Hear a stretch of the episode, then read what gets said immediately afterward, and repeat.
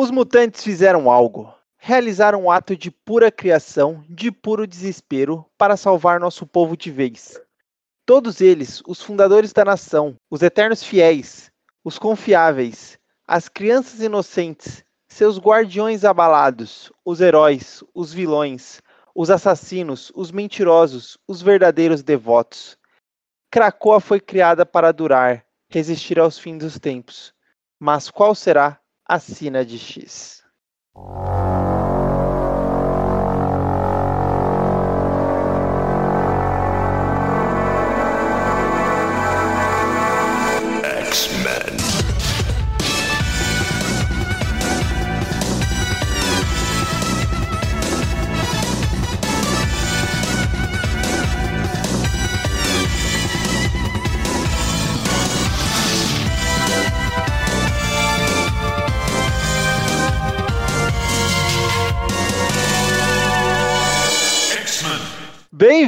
Bem-vindos ao Utopia X! Hoje o seu destino, caro leitor e querido ouvinte, será traçado, pois nós vamos iniciar aí Destiny of X, ou como foi traduzido aqui no Brasil, claro, não podia ser de outra forma, Sina de X. Mas antes de falarmos desse novo início, dessa nova fase na linha X, eu preciso lembrar vocês que Utopia X é um podcast dedicado aí às histórias dos mutantes Sejam elas dos quadrinhos, dos filmes, das animações. Então, se tem a ver com X-Men, se tem mutante no meio, você vai ter um episódio em algum momento aqui dentro do nosso podcast. Esse que vos fala é o Caio e sim, empolguei demais para Imortais X-Men, até porque eu sou um devoto igual Êxodos. Meu nome é Henrique e eu quero ir para Araco morar na casinha do Magneto. Aqui é o Bruno e eu quero ir pro bloquinho do Chiar. Aqui é a Letícia e Ai, gente, pelo amor de Deus, o Kieran Gillen. Eu não tenho nenhuma frase. Eu ia falar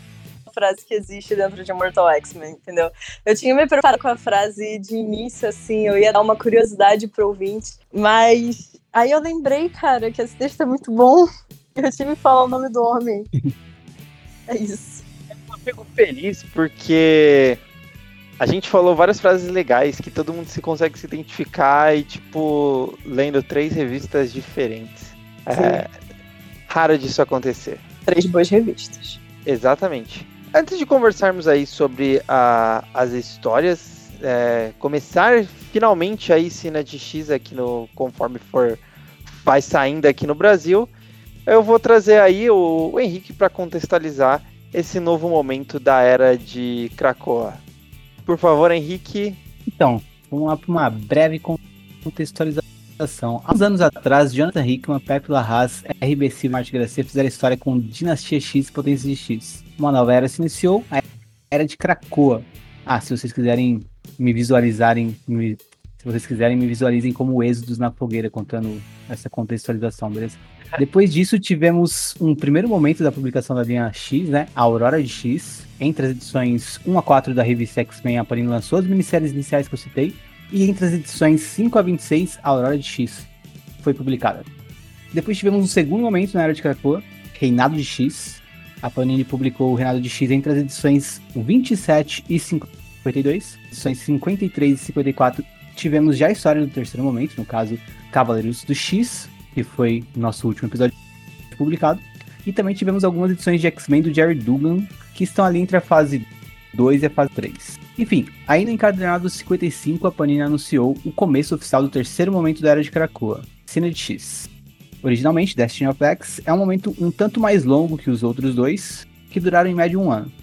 Destiny of X vai durar um pouquinho mais, está inclusive ainda sendo publicado nos Estados Unidos enquanto a gente fala, mas no segundo semestre de 2023 teremos o quarto momento da Era de Krakoa saindo lá fora, vai ter o título de Fall of X, algo como Queda do X. Vale também mencionar que entre Reinado de X e Cena de X se localizam outras duas minisséries, X Vidas e X Mortes de Wolverine. Aqui no Brasil, essas minisséries deram origem a uma segunda revista da linha dos mutantes, que é a revista Wolverine. Nela vocês leram X Vidas, X Mortes e nós já lançamos episódios sobre. Agora, aqui no Brasil, a linha X está dividida em duas partes, né? Na verdade, três. A gente tem X-Men Mortais, X-Men Red, ou, ou Vermelhos, e X-Men sendo publicados na revista X-Men, e Wolverine com X-Force na revista Wolverine. Algumas minisséries devem sair nesses dois mix, como por exemplo a minissérie do Dentes de Sabre foi anunciada na revista do Wolverine. E a gente viu Cavaleiros do X na revista dos X-Men, um pouco no nosso episódio anterior, né, nas edições 53 e 54. Mas alguns títulos seguem sem confirmação da Panini sobre como serão trazidos para o leitor brasileiro. E essa é a terceira parte que eu falei que a linha X se divide, né? Então a gente tem títulos do Wolverine ali, do núcleo do Wolverine, os que tem X-Men como título, e minisséries e outros títulos que a gente não sabe direito onde vai sair aqui no Brasil ainda, nem a Panini. Quando a gente souber, a gente conta para vocês em algum episódio, é claro, e vocês também podem acompanhar nossas redes sociais no Instagram, no Twitter do Utopia X para ficarem informados. Cine de X então terá episódios aqui no Utopia X sobre as revistas dos X-Men e também sobre a revista do Wolverine. Para Wolverine e X-Force, a gente vai comentar conforme os arcos forem se fechando. Por exemplo, o primeiro arco de Wolverine é uma aventura com Deadpool. Quando ela acabar, a gente vem aqui e fala sobre. E aí a gente aproveita e fala sobre as edições de X-Force também, e se já tiver fechado também sobre Dentes de Sabre. Agora, quanto à revista de X-Men, falaremos sobre as primeiras duas edições de X hoje, X-Men 55 e 56. Nelas a gente tem X-Men Mortais 1 a 2, X-Men Red 1 a 2 e X-Men Secretos 1. Também temos no volume 56 a edição X-Men 11, que é o X-Men do Dugan, né? Mas a gente vai comentar X-Men do Dugan quando a gente falar uh, de tudo, o número 7 ao 12, que é tudo que a gente falta falar do X-Men do Dugan. Quando chegar o número 12 na edição 57 da Panini, a gente vai gravar um episódio sobre essas seis edições de X-Men do Dugan. Resumindo então, hoje é sobre X-Men Imortais e Red e também sobre X-Men Secretos. E é bem provável que nosso próximo episódio sobre a mensal do Wolverine seja quando sair a edição 7 da mensal dele. Aí a gente vai falar de tudo que saiu entre, é, entre Wolverine 4 e 7. E por fim, hoje falaremos de X-Men Imortais, que foi escrita pelo Kieron Gillen desenhados por Lucas Werneck, com cores de David Curiel, X-Men Red, por Al Ewing, com arte de Stefano Casselli, com cores de Federico Pli, e falaremos da Coisa Secreta também. Ah, e uma última coisa, as edições da Panini comentar... que comentaremos, é 55 e a 56, são traduzidas por Mário Luiz Barroso e tem edição de Dandara Palankoff. Pronto, Caio, agora é com você. É triste quando você falou que a gente vai ter que falar de X-Men do Dugan. Achei que a gente já conseguiu pular essa.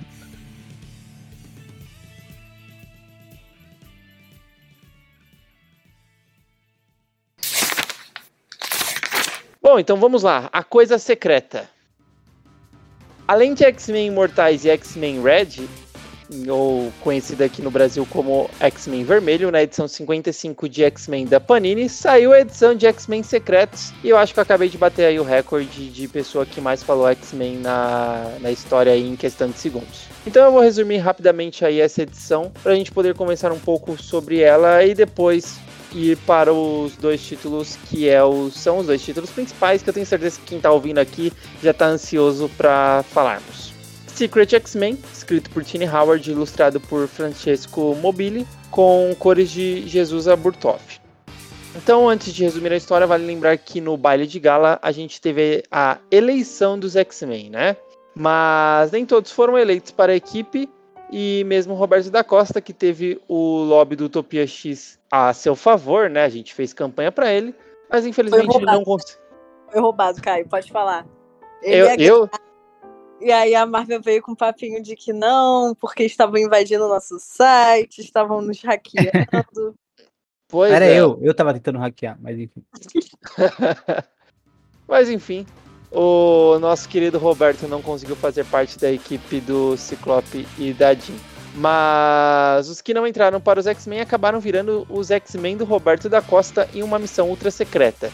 Então eles ficaram conhecidos como missão, como os X-Men se secretos. Quem são os X-Men secretos?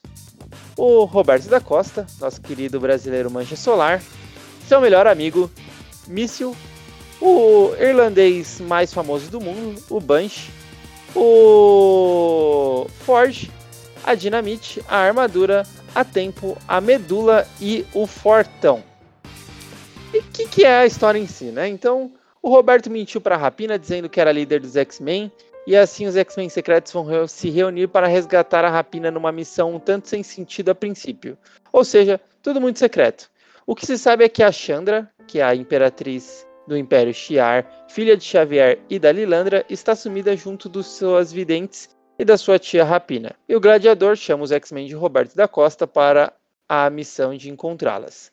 E aí, para encurtar a história, depois de enfrentar os Sidres, os X-Men secretos encontram a Chandra.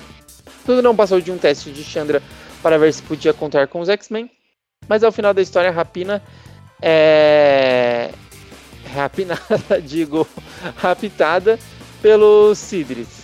Não sabemos onde ela foi parar e os Sidris haviam sido contratados por ela para atrapalhar os X-Men, ou seja, outro teste para eles. Mas eles acabaram traindo a Rapina e tem algum outro player na jogada, mas não sabemos quem, é, quem ele é. E ao final da história, Chandra faz com que os X-Men secretos se esqueçam de que Rapina foi raptada e tenham apenas lembranças de que completaram a missão salvando todo mundo. E aí, é, vou puxar para a Letícia e para o Bruno, o que, que vocês acharam de X-Men Secretos? Eu achei uma grata surpresa, assim, é, quando anunciaram. Primeiro que quando veio anúncio de cara, da gente tá naquela fase de transição, eu fiquei, meu Deus, é um gibi novo, e era só um one shot, assim. É, e ele meio que vai acontecer de novo, só que acho que vai ser agora em gibi digital, né? Não vai ser mais um one shot igual esse. Mas poderia ser um gibi, inteiro, tipo uma mensal, uma mini, não sei. E poderia acontecer também todo ano como um gibi mesmo, sem ser um gibi digital. Porque eu gostei muito da ideia e eu gostei muito da história, eu gostei muito dos personagens. Os personagens não foram selecionados para a história, né? Eles foram selecionados para a eleição. Mas como eles foram trabalhados e usados assim, é, é engraçado que a Tini demorou tipo umas 9, 10 edições para pegar o tranco e Excalibur realmente embalar e ficar um gibi legal de ler. E esse gibi não, assim, tipo, em uma edição eu queria mais. Eu fiquei com vontade de ler mais disso, assim. E ler mais das caracterizações dela do Beto, do de outros personagens também da equipe. É, várias vezes vão aparecer em, Acho que a grande maioria vai ter alguma revista depois, né? Eu acho que só o Fortão e a Medula que não, mas a Medula vai estar naquelas revistas digitais. Mas enfim. É, de cara é isso, assim, gostei bastante, fiquei surpreso que isso ia sair e fiquei mais surpreso ainda com o resultado, assim, porque eu achei uma história bem legal.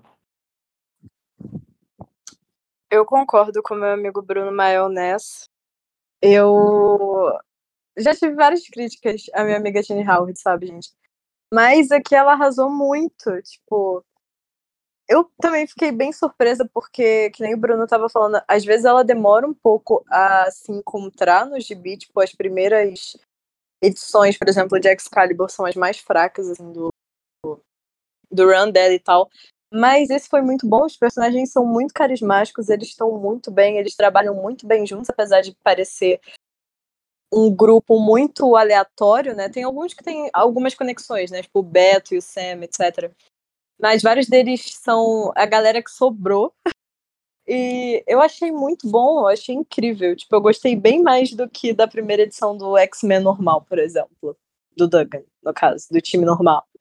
E é isso, eu gostei muito, eu achei muito engraçado. Eu adorei as interações entre eles, tipo, as piadinhas também. Tipo, tem uma parte em que é, eles têm que passar por um lugar que só dá com telepata. E aí eles percebem que é um time de X-Men que não tem telepata nenhum. Eles ficam, caraca, Roberto, você é muito burro. Coloca a gente numa situação dessa. Um time de X-Men que não tem uma unidade de telepata. E é muito engraçado. Eu também gosto muito do Forge junto com a Bumbum, que, tipo, ela fala pra ele, ai, que eu tinha uma tia que era modelo, tipo, de carro, e ele fica, eu posso ver essa tal tia.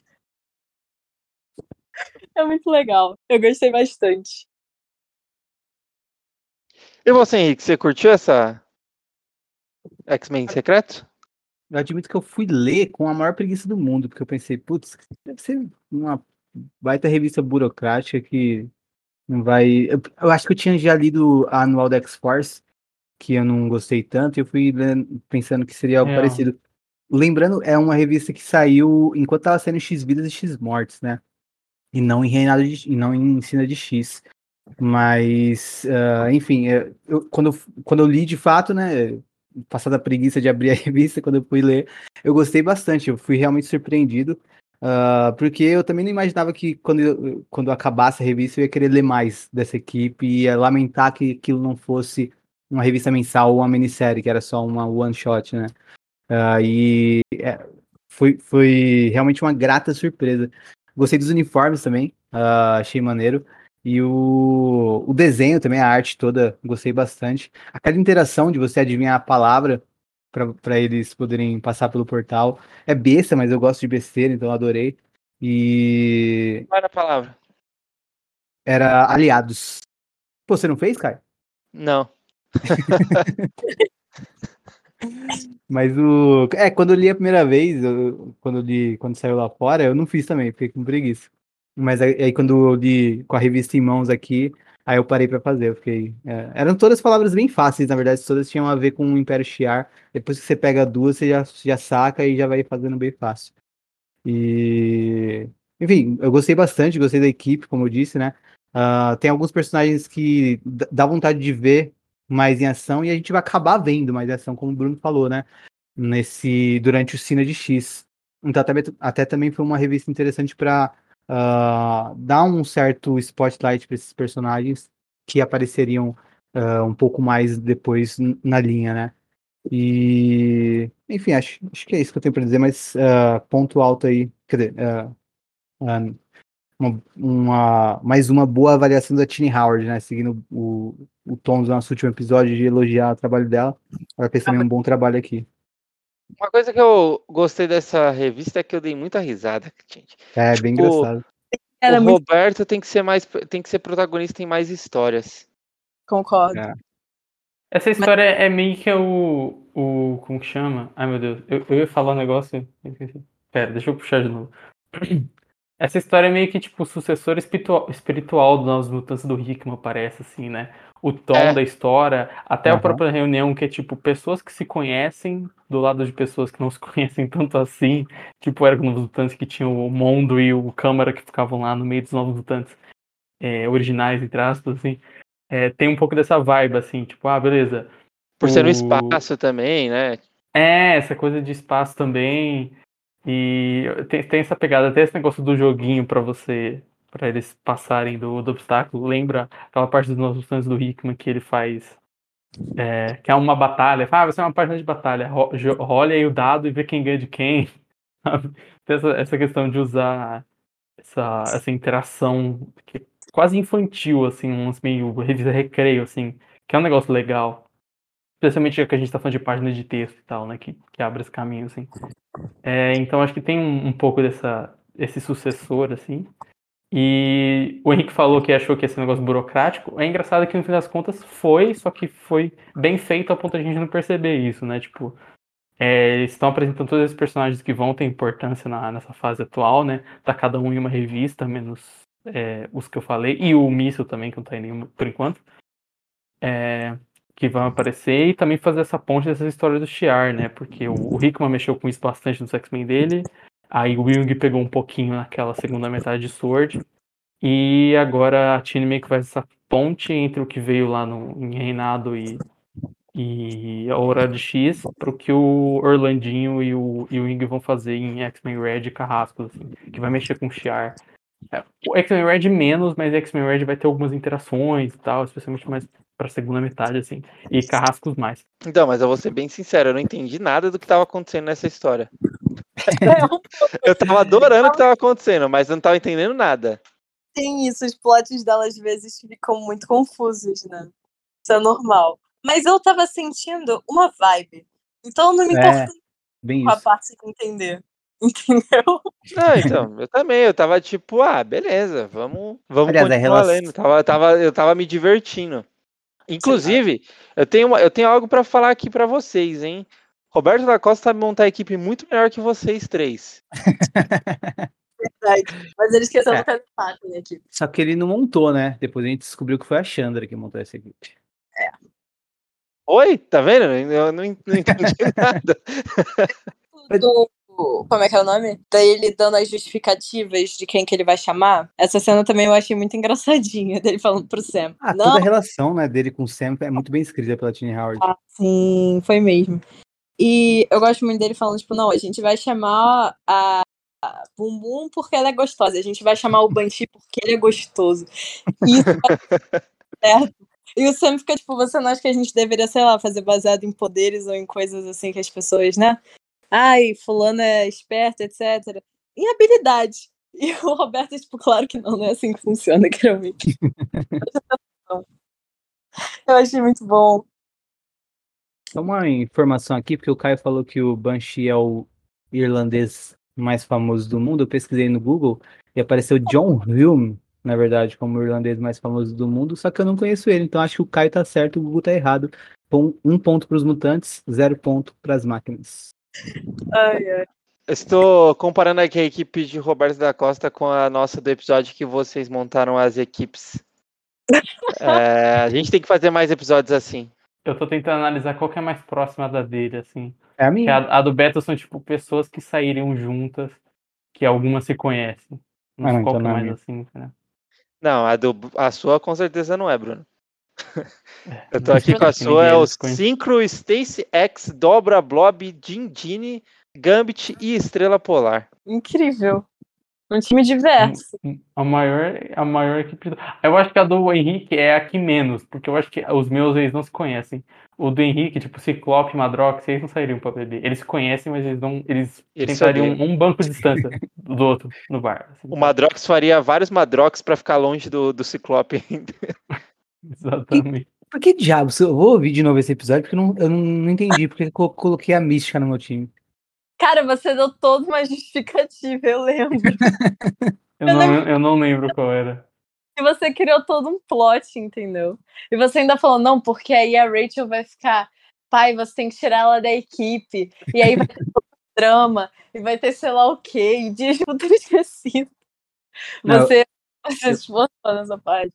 Eu acho que não foi eu, não. Eu acho que a Chandra que colocou na minha cabeça a ideia de montar essa equipe. Deve ter Eu acho que o da Ah. Letícia é o que mais se aproxima, assim. Porque tem os personagens que se conhecem, que são meio da mesma época, assim. E que é não, não são super unidos. assim. Medula no meu, não tem não? Tem o quê? A medula tá no meu? Tem, Acho que o, o Caio mandou print aqui. O seu é Tempestade, Magia, Calisto, Medula, Sábia, Forge e a Esme Cuco. Então, tem até um Forge. O Forge e as mulheres, né? Forge, é. Uma vibe dele. Aí, Sáficas e Forge, é basicamente É, igual essa equipe a equipe dos bissexuais. O Secret X-Men dos bissexuais vai ter depois o Secret X-Men dos, da, das Sáficas. Fa- Faz sentido. É um Alô, Marvel. tipo dele é esse. Mas enfim. Uma coisa que eu, que eu tô gostando dessa.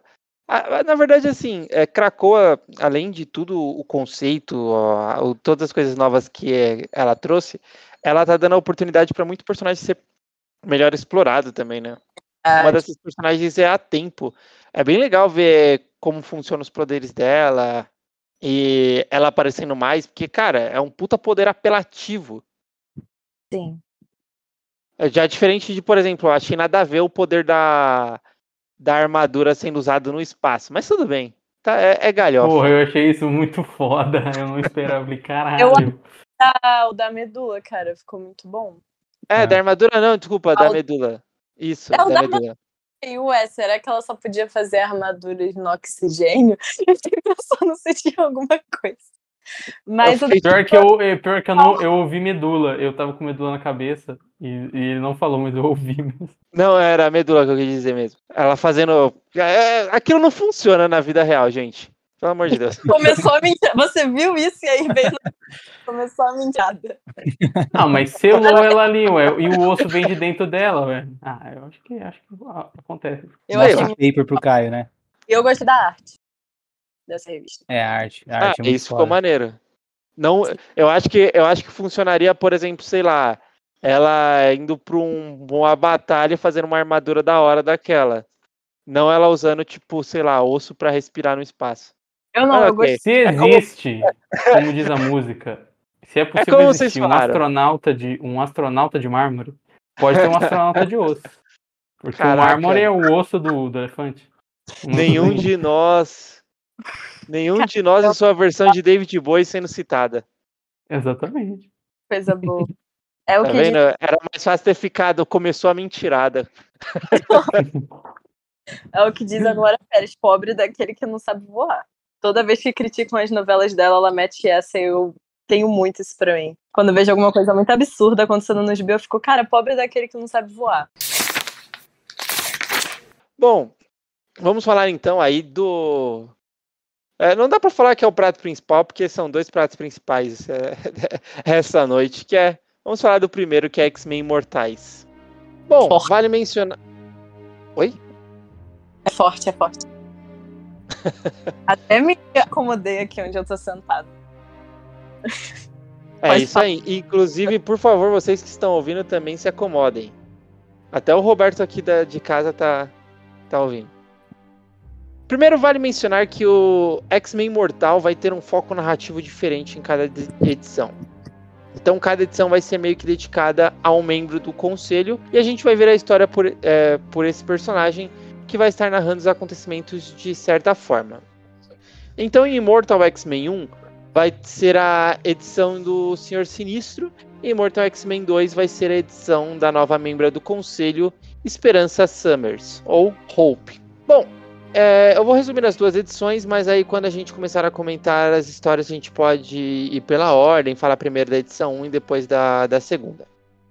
A história segue direto os acontecimentos de inferno, né? Então nós temos um conselho silencioso e um momento dramático para somar aos acontecimentos já muito dramático do que Xavier, Magneto, Mística, Sina viveram recentemente. E aí o Magneto ele decide deixar o conselho silencioso. Ele vai para Araco, mas não antes de lutar é, lado a lado com Tempestade contra um Kaiju gigante. É, mas claro, tô me adiantando um pouco. Então deixa eu voltar aqui. O Magneto ele saiu do conselho. Os membros restantes eles irão buscar alguém para o seu lugar e entrevistam alguns candidatos. Selene chega, a, a, a Selene ela chega bem próxima de conseguir a vaga, mas suas ambições são frustradas por Esperança Summers, a nossa querida Hope. Ela decide que quer fazer parte do conselho, que os cinco têm sido bons para Krakoa, mas precisam agora também fazer parte do seu governo. Ela inclusive deixa pouco espaço para escolhas, afirmando que os habitantes de Krakoa se revoltariam com, a, com o conselho se eles barrassem ela. Todos amam a nossa querida Hope. Assim, Selene perde a vaga no Conselho Silencioso e se vinga transformando o antigo portal do Ex-Eterno, que estava inativo, em um grande monstro gigante, um Kaiju. Ciclope tem planos para lidar com isso, mas temos um problema. O Kaiju, por ser uma criação a partir de um portal que tem relação com o extramundo, não pode ser detido sem que se ponha em risco a integridade de múltiplas realidades. Mas a Sina conta para Hope que a Selene vai estar vulnerável a um tiro na nuca e assim a filha de Cable pega uma arma maior que ela e vai matar a Selene na Inglaterra. Ela mata a Selene e os cinco ressuscitam a Selene logo em seguida. Depois de ressuscitá-la, ela ainda está um tanto fragilizada e nisso o Exodus tira da mente dela as informações sobre como deter o Caju e logo em seguida mata a Selene que não será ressuscitada novamente tão cedo. Então esses são os acontecimentos das duas primeiras edições de X-Men Mortais, mas faltou uma coisa que descobrimos no final da primeira edição. Sinistro tem uma máquina de clones da Moira que ele usa para, bom, a gente vai debater isso, mas enfim, foi insano esse final, foram duas excelentes edições de Imortais. Vamos aproveitar e falar aí sobre tudo. E aí eu pergunto para Letícia o seguinte: X-Men Imortais realmente é um espetáculo de gibi? Bem, Caio, eu vou começar respondendo sua pergunta com um testemunho aqui, que é quando eles anunciaram, eles, a Marvel Comics, anunciou pela primeira vez é, a vinda de algo chamado Sino de X, Destiny of X. Eu estava saindo do consultório psiquiátrico. Essa história vai chegar em algum lugar. E aí eu li aquilo e eu fiquei, meu Deus. Tiveram apenas dois momentos em que eu tava saindo do consultório psiquiátrico em que eu peguei meu celular e logo depois virei para o Dr. Michael, psiquiatra, falei, Dr. Michael, eu estou curado, não preciso mais de nada. A primeira vez foi que exatamente quando eu coloquei meus pezinhos pra fora do consultório do Dr. Michael, o Lula foi solto. e a segunda foi que a Marvel lançou um teaser de Destiny of X, que era uma quote, uma frase que a, que a Sina fala, inclusive, nessa. Eu não lembro se é na segunda ou se é na primeira edição de Immortal. Acho que é na segunda. Ela fala, tipo. There is no destiny, alguma coisa assim. E, enfim, foi, foi esse grande momento. Foi esse grande momento. Eu tenho algumas críticas a Immortal, mas não vale fazê-las agora, porque essas primeiras duas edições são muito boas, sabe?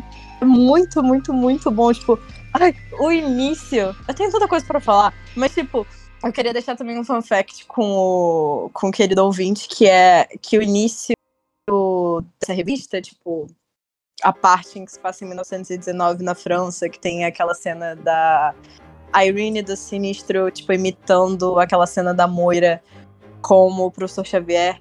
Inclusive, rendeu um tweet que eu lembro muito até hoje, que é de alguém falando que é, acha muito engraçado que a Cena, tipo, usou até um vestido da mesma cor da Moira.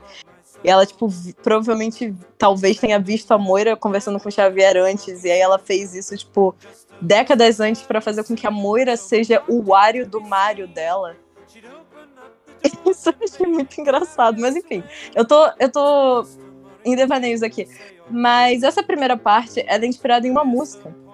E você ouvinte que ainda não ou que ainda não leu ou está relendo ou por curiosidade mesmo, não saiba que o Kieran Gillen é um fã da música e ele fez uma playlist de Immortal X-Men cujas edições combinam com as músicas. Enquanto você vai ouvindo, você vai, tipo, vendo que encaixa certinho. E a primeira parte é, tipo, totalmente essa música, que é uma música chamada Paris 1919, que é exatamente o local ali. E é a história desse cara que tá falando sobre essa mulher que, tipo, ele não consegue entender o que ela fala, ele não consegue entender ela. E o refrão da música é esse negócio do You're a Ghost. Então fica aí o fun fact. Vamos falando mais coisas pra eu ir falando outras coisas, senão eu vou ficar aqui falando durante horas só sobre as duas primeiras edições de Mortal X-Men, porque eu amei. Amei. Eu gostei bastante também. Eu não tenho história nenhuma sobre quando anunciaram Destiny of X. Além de um certo alívio por, por ver o que estava acontecendo, porque era aquela, aquela época de transição pós-Hickman. Especialmente aqueles primeiros meses. Que, tipo assim, a minha fé inteira estava depositada no dente de sabre do Victor Laval. Era tudo isso que eu tinha. Assim, é... E foi legal ver o anúncio da Era Nova e do Gibi Novo, porque esse Gibi tinha ficado com o Gillen e depois de ver ele e o Hickman de saída explicando qual que era a parada, falando desde toda a questão que é, é basicamente pega diretamente onde acabou o inferno, né? Com o conselho, para fazer um gibi focado no conselho, é, e fazer esse gibi tipo de focado nessa política, nessa discussão, ele citando Succession como referência, porque Succession é uma série do momento. Eu acho que na época o House of the Dragon também não estava saindo, né? Então não tinha essa referência de novo. Porque a referência era assim, é, é o Game of Thrones do tal coisa. Eu, eu, eu, lembro até hoje, 2015, 2016, teve um gibi do Cavaleiro Negro. Foi descrito como o Breaking Bad da Marvel. E eu li, e é uma Meu merda. Deus. Então, Isso assim. É anos 2010. Não, é, exatamente, isso é muito anos 2010. Então, apesar disso, o Kieron Gillen sabe, ele é realmente meio que o, o Succession da, dos X-Men. Então é. foi legal seguir essa proposta, assim. É, e também de ver a roupagem do Gillen para isso, assim, né? Porque a gente tava, a partir de Destiny of X, a gente entra nessa época das ideias e de todo o legado de plots e de personagens de ideias que o Hickman deixou, com outras pessoas tocando em cima. E o Gillen também é uma pessoa que toca essas ideias. Tocar, eu tô falando como um instrumento, tá? Não, não interpretei errado. É, do jeito muito legal, assim, de, de ver. Especialmente desse gibi que vai ter essa perspectiva de cada um deles e tal, essa voz da cabeça, então então foi uma notícia muito boa o anúncio de Destiny, especialmente desse gibi, assim, e eu tava muito curioso para ver o que seria. É, a edição em si é muito boa, a arte do Lucas Werneck, que a gente tinha visto pela última vez lá em é, Trial, no julgamento do Magneto, parece que evoluiu muito, não sei se é prazo, não sei se é cor, mas aqui ela tá, tipo, realmente a revista da Marvel, ela tá na, nesse, naquele nível, sabe? O Lucas Werneck, eu acho que depois disso virou um nome ainda maior, assim, né? E ele desenha e caracteriza visualmente todos os personagens muito bem. E tem umas coisas que, tipo, a gente já sabia, lance do Magneto sair, meio que já estava sendo spoilado por capa. Eu acho que esse é o pior legado do Hickman sair. É que ele é chato pra caralho com spoiler, ele odeia spoiler. Então ele segurava. Hoje em dia não. Hoje em dia, tipo, quem, se você vê Solicit, tem uma grande chance de você tomar spoiler de tudo.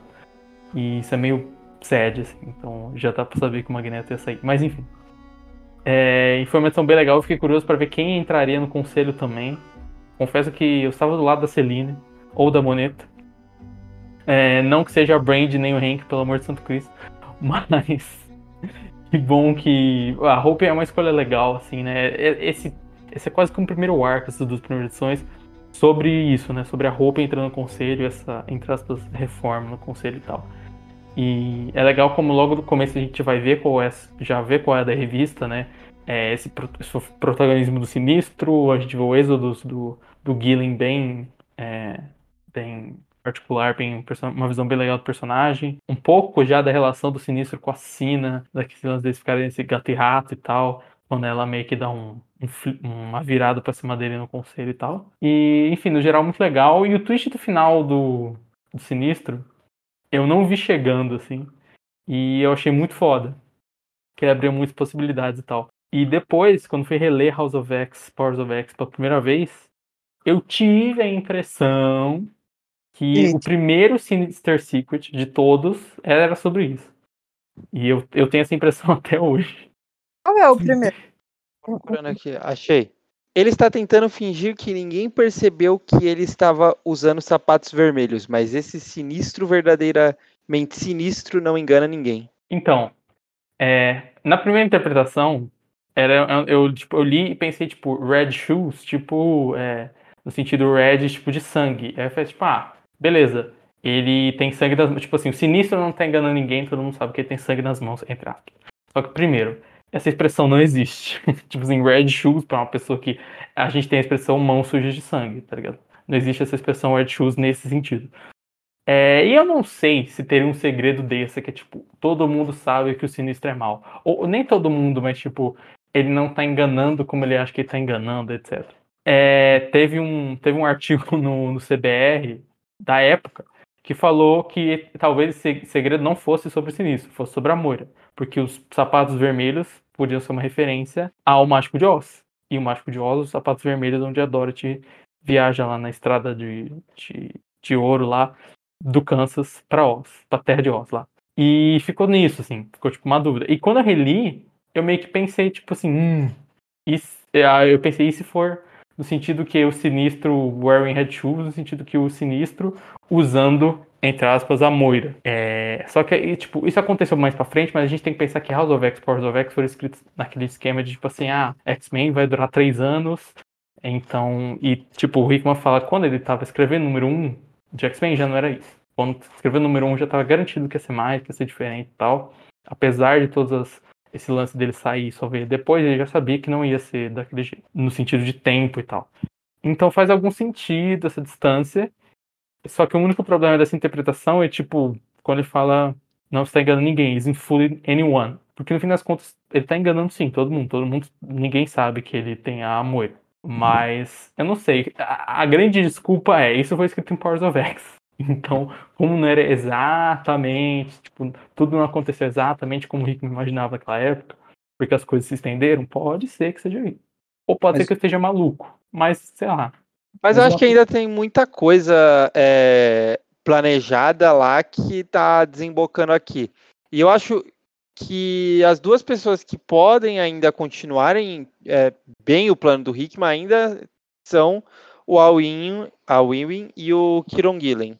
Mas uma, mas uma coisa que uh, o, esse lance da, do sinistro ter acesso a essa engenhoca cheia de moiras que permite a ele uh, resetar a realidade quando ele bem entender para ele atingir certos planos, é algo até que justifica os próprios, a própria existência dos segredos sinistros. Como que o sinistro sabia de é, tanta exatamente. coisa no futuro, sabe? Então é uma coisa que uh, acho que foi esse, esse foi até um dos grandes baques quando eu li essa página, de pensar, tipo, caramba, então faz todo sentido todos os segredos sinistros é, que a gente é, vê lá do início, né? É como se uh, realmente os segredos sinistros existissem por uma razão, que era o, o sinistro tem esse acesso a uma engenhoca cheia de moiras. Que é até uma coisa que talvez a gente descubra no futuro, né? Como que ele conseguiu uh, descobrir sobre a Moira e clonar ela para fazer esse tipo de experimento, ah. né?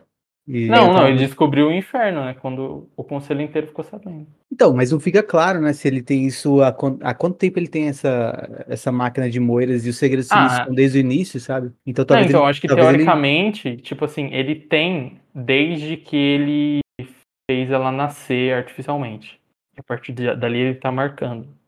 Pelo que eu entendi. É, não, agora eu tô pensando. Eu não sei se faz sentido. É tipo, então, ele salva, faz eu, alguma coisa e volta. Vocês entendem que a, é, essas moedas estão resetando a realidade atual ou ele tá vendo possíveis futuros? Não, ele tá resetando e ele voltando a tantos que ele, Porque... que ele pode. Ele tá voltando toda hora pra consertar. Tanto que, Tanto, tanto que ele, ele ameaça atirar em uma delas porque ele pensou, não, saiu de controle, deixa eu voltar até certo ponto, e ele fica pensando pra onde voltar, sabe? Nesse, ah, sim, mas aí vocês estão falando de edições. Não, nessa, pra... mesma primeira, nessa mesma primeira edição, ele, ele, ele, antes de mostrar em Engenhoca da Moira, ele tá mirando com uma. Antes de revelar o que é, né? Ele tá mirando com uma espingarda para matar uma das moiras para poder ah. retornar a certo ponto.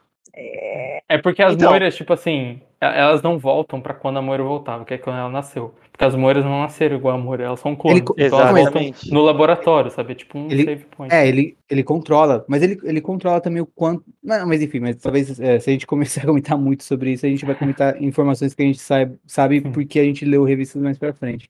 É. Sobre o funcionamento mas, mas, dessa, em... dessa engenhoca aí. Voltando pra Immortal, X-Men Immortal, tipo, rapidinho, mas vocês estavam falando de todos esses segredos, mas Immortal tem esse lance também de, tipo, ter os segredos do sinistro e cada um deles é a edição. Tipo, o que, que vai acontecer na edição de tal número?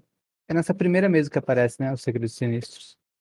Tem isso. É tipo, verdade. Eu achava isso mó legal, porque eu ficava, nossa, quem será é, que é isso? É praticamente é, um, é uma indicação de um plot, é, é a indicação das edições, né? De, de X-Men Imortais esse Segredo Sinistro. Acho que aparece na segunda, na verdade, né? Não é na primeira. Ou é na primeira já? Não lembro. É na, é na, primeira mesmo. É, são 13 uh, ah, Segredos Sinistros Imortais, que são justamente em, re, em referência às 13 primeiras edições de, de X-Men Imortais. É verdade. Cada uma dá um. Ah, plot. agora que eu vi que o, que o 11, o 12 e o 13 são sobre Segredos Sinistros. So, so, sobre Sins of Sinistro. É, porque. Eu não lembrava disso. É, é sobre até a edição 10 de X-Men Imortais, e aí o 11, 12 e 13 são as edições de Immoral X-Men. Que tá saindo nas, na, no. Mas enfim, é, pro ouvinte que tá uh, vendo essa página aí, é, é isso, né? É, é, é tipo um, um, uma sinopse ou uma pequena provocação sobre o, sobre o enredo de cada uma das edições de, de X-Men Imortais, essas, esses segredos sinistros que vocês estão vendo aí. Vocês podem até é, relacionar o primeiro e o segundo a essas duas edições que a gente está comentando agora. Escândalo, que jovenzinha vem fazendo a companhia em segredo ao Senhor Sinistro. E a energética novata pensa que conselho silencioso significa uso obrigatório de silenciador em todas as armas automáticas. Tem alguns que são mais é, engraçadinhos que as outras também. Mas enfim, todas têm alguma relação com vindouras uh, edições, né? Inclusive a 5 já cita o juízo final. Uma coisa que é legal dessas edições, é, dessa primeira edição com do, do Senhor Sinistro, é muito para quem é o, a galera é, que tava brava com o Senhor Sinistro do jeito que ele tá, de ser uma pessoa que parece que ele deixou de ser um, um vilão, até se você pegar como que ele era lá nos anos 90, tipo um vampirão maluco, o que ele foi se transformando, assim, Uh, cara, essa edição aqui, ela é genial. O Senhor Sinistro, ele mo mostra que ele continua sendo o Senhor Sinistro e muito em, em um nível muito maior do que ele ele era antes, assim. Tipo, eu, eu adoro que o, quando, quando você está lendo os pensamentos dele, o quanto que você percebeu que ele enganava não só, ele engana não só o Conselho Silencioso o tempo inteiro, como ele engana os próprios leitores também. Ele mostrando nos, nos pensamentos dele do tipo, ah, sempre deixem as pessoas é, acreditarem que você é um idiota e fique fazendo isso, é, mas saiba que você não é no, no, no fundo. Então, tipo, é, é muito foda essa primeira edição do, do Sinistro. É, eu acho a primeira edição até melhor do que a primeira, do que a segunda, né? Da, da Hope. Apesar de eu amar a personagem Hope. A Hope é, é aquela personagem. É, eu, eu, acho que eu percebo que as pessoas que, que leem X-Men, elas são muito ligadas à época em que elas começaram a ler X-Men. E a Hope, hum. ela não é exatamente da época que eu comecei a ler, mas ela foi um dos primeiros grandes arcos que eu, que eu li em mensal. Então, assim, eu adoro a, a, a, personagem, ela remete muito a, a, a essa fase para mim. E apesar de eu, de eu ter adorado a segunda edição, eu achar a segunda edição fantástica, acho que a primeira ela é, beira ali ao, ao genialismo por várias questões. assim. Ela tem um ritmo bom, ela desenvolve um, um, uma história, ela continua, na verdade, um plot que foi iniciado por, por, toda por, por, inferno na nas edições anteriores. O conselho tá quebrado, ninguém confia em ninguém. E aí ela, ele pega o, o Senhor Sinistro enganando todo mundo, tendo segredo de todo mundo, ao mesmo tempo que ele é muito confiante de si mesmo. Ele tem revés dentro das histórias, ele não esperava o, a, a reação da Selene, ninguém esperava. Ele não esperava, por exemplo, na hora da votação, a, a Sina. É bem legal, porque ele mostra todos. Ele mostra que ele sabe tudo sobre todo mundo. Ele mostra que ele sabe, por exemplo, que o, os X-Men apagaram a mente do Ben Urich. Ele mostra que o, o Senhor Sinistro sabe o segredo de praticamente mó galera sabe, além dele saber os segredos, ele sabe outras pessoas que sabem os segredos ou que ninguém sabe. Então tem uma página bem legal que fala assim: ah, quais são os segredos que, que existem aqui em Cracoa? E o, que, o quanto que ele é. Quais segredos são conhecidos por outros personagens e segredos que não são conhecidos, né? Ele até fala, é conhecido por todos os mutantes, mas não humanos, conhecido pelo Conselho Silencioso, conhecido só por pelos mutantes que estão ligados a esses segredos ou não conhecidos por ninguém, só o Senhor Sinistro. Então tem uma página só disso. E mesmo assim, com tudo isso, ele quase toma um revés na hora de da entrada da Hope, porque ele queria que a Hope entrasse e ele quase que ele é, perde isso porque a Sina tem algum vislumbre do futuro e ela meio que desafia ele. E o mais legal de tudo é que isso é em off-page, então tipo você vê isso subjetivamente esse desafio do, dos dois. Eu acho todas as cenas deles muito engraçadas, cara. Os dois, né? Juntos. Com a, com a Cina. Sim, cara, porque ela fica, tipo, ela não faz quase nada, a mulher mal se move e ele fica, eu não acredito que ela tá fazendo isso comigo. Impossível. Eu acho muito engraçado. E tem a provocação da primeira cena, que é a, a Cina falando, não sei porquê, vai ter uma guerra e a gente vai ter que ficar do mesmo lado. Eu nem sei por que a gente vai ter que ficar do mesmo lado. nem sei se a gente vai ganhar, provavelmente a gente vai perder mas a gente vai ficar do mesmo lado. E, é, e, o que ela conta, e o que ela conta pra ele também, de deixar ele maluco, falando você é um fantasma, você é um fantasma, você é um fantasma, né? Acho muito da hora. E a mesma reação que ela tem na segunda edição, ao final, né? É a mesma Sim, coisa. É. e é um grande mistério da revista. Verdade, isso até agora não. Ouvindo, se você acha que você vai começar a ler na Panini e o mistério já vai estar resolvido. Ainda Sinto... Ah, mas ainda não foi.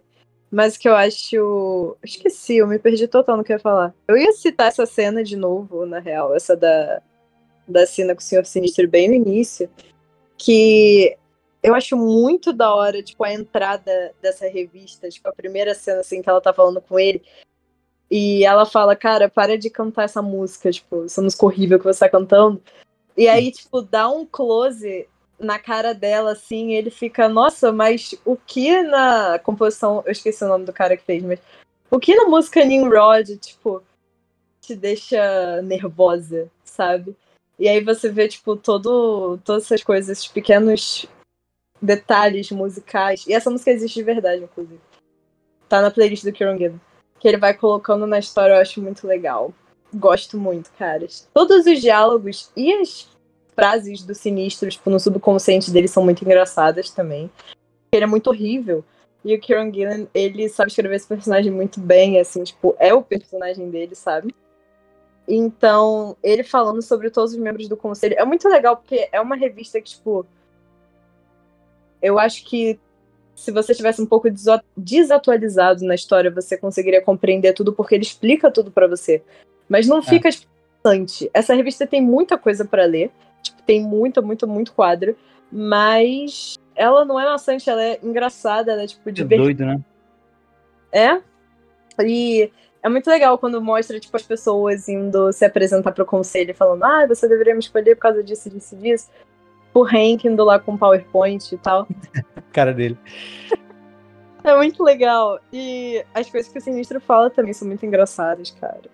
Eu oh, gosto mas... de tiradas, assim. É, é, bem legal você ver os, as pessoas que foram lá tentar o, o assento no conselho, elas fazem mais sentido do que muitas pessoas que estão no conselho. Sim. O conselho. tipo, realmente faria sentido alguém da X-Force estar no conselho. é. Alguém do, da, do 5 estar no conselho. Alguém da espada estar no conselho. Tipo, é, é total no lugar dessa galera que é só um bando de maluco, né? Tipo, Cara, o Exodus fez tudo certinho na, na, na revista, na- nessas duas primeiras edições. Ele foi lá, fez o meu papel de chegar lá na Hope e falar que ele é um devoto a ela. É, A parte que ele fala de Jesus ser mutante é muito boa. Gerou discussões hein, no Twitter. Vocês falaram, Nossa, mas ele falou isso mesmo? A galera do, do William Striker do Killer X-Men não gostou, né? Não. Mas eu achei muito bom. Mas. Beleza, uma- o, o Exodus fez tudo certo, mas é, é só um maluco. O que, que ele tá fazendo no conselho? O que que, qual, qual que é o cargo dele dentro da, da ilha que dá direito ele a ficar no conselho? Mesma coisa, a mística, É o porque eu acho Noturno, que ele- o-. O Êxodo era tipo da mesa dos. Entre aspas, da mesa dos vilões, né? Eu É. acho que talvez seja pela questão que nos anos 2000. Nos anos 90 tem os acólitos e nos anos 2000 tem aquela. Aquela época lá do McCarry que ele ficou com o que restou dos acólitos, os mutantes e tal. Ele era um Eu líder. Ele é meio que uma autoridade. Tipo assim, quem não É. respeita o Magneto, respeita o Êxodo, pelo menos eu acho. Tipo, desse Mas é isso. É Aliás, isso. Caio, o, o- o Caio mencionou mais cedo que a gente devia fazer mais episódios que nem a gente fez do sua equipe de X-Men. Tá aí outra ideia boa pra um Eu- episódio temático, né?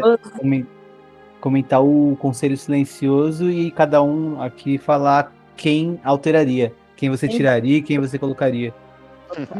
Muito bom.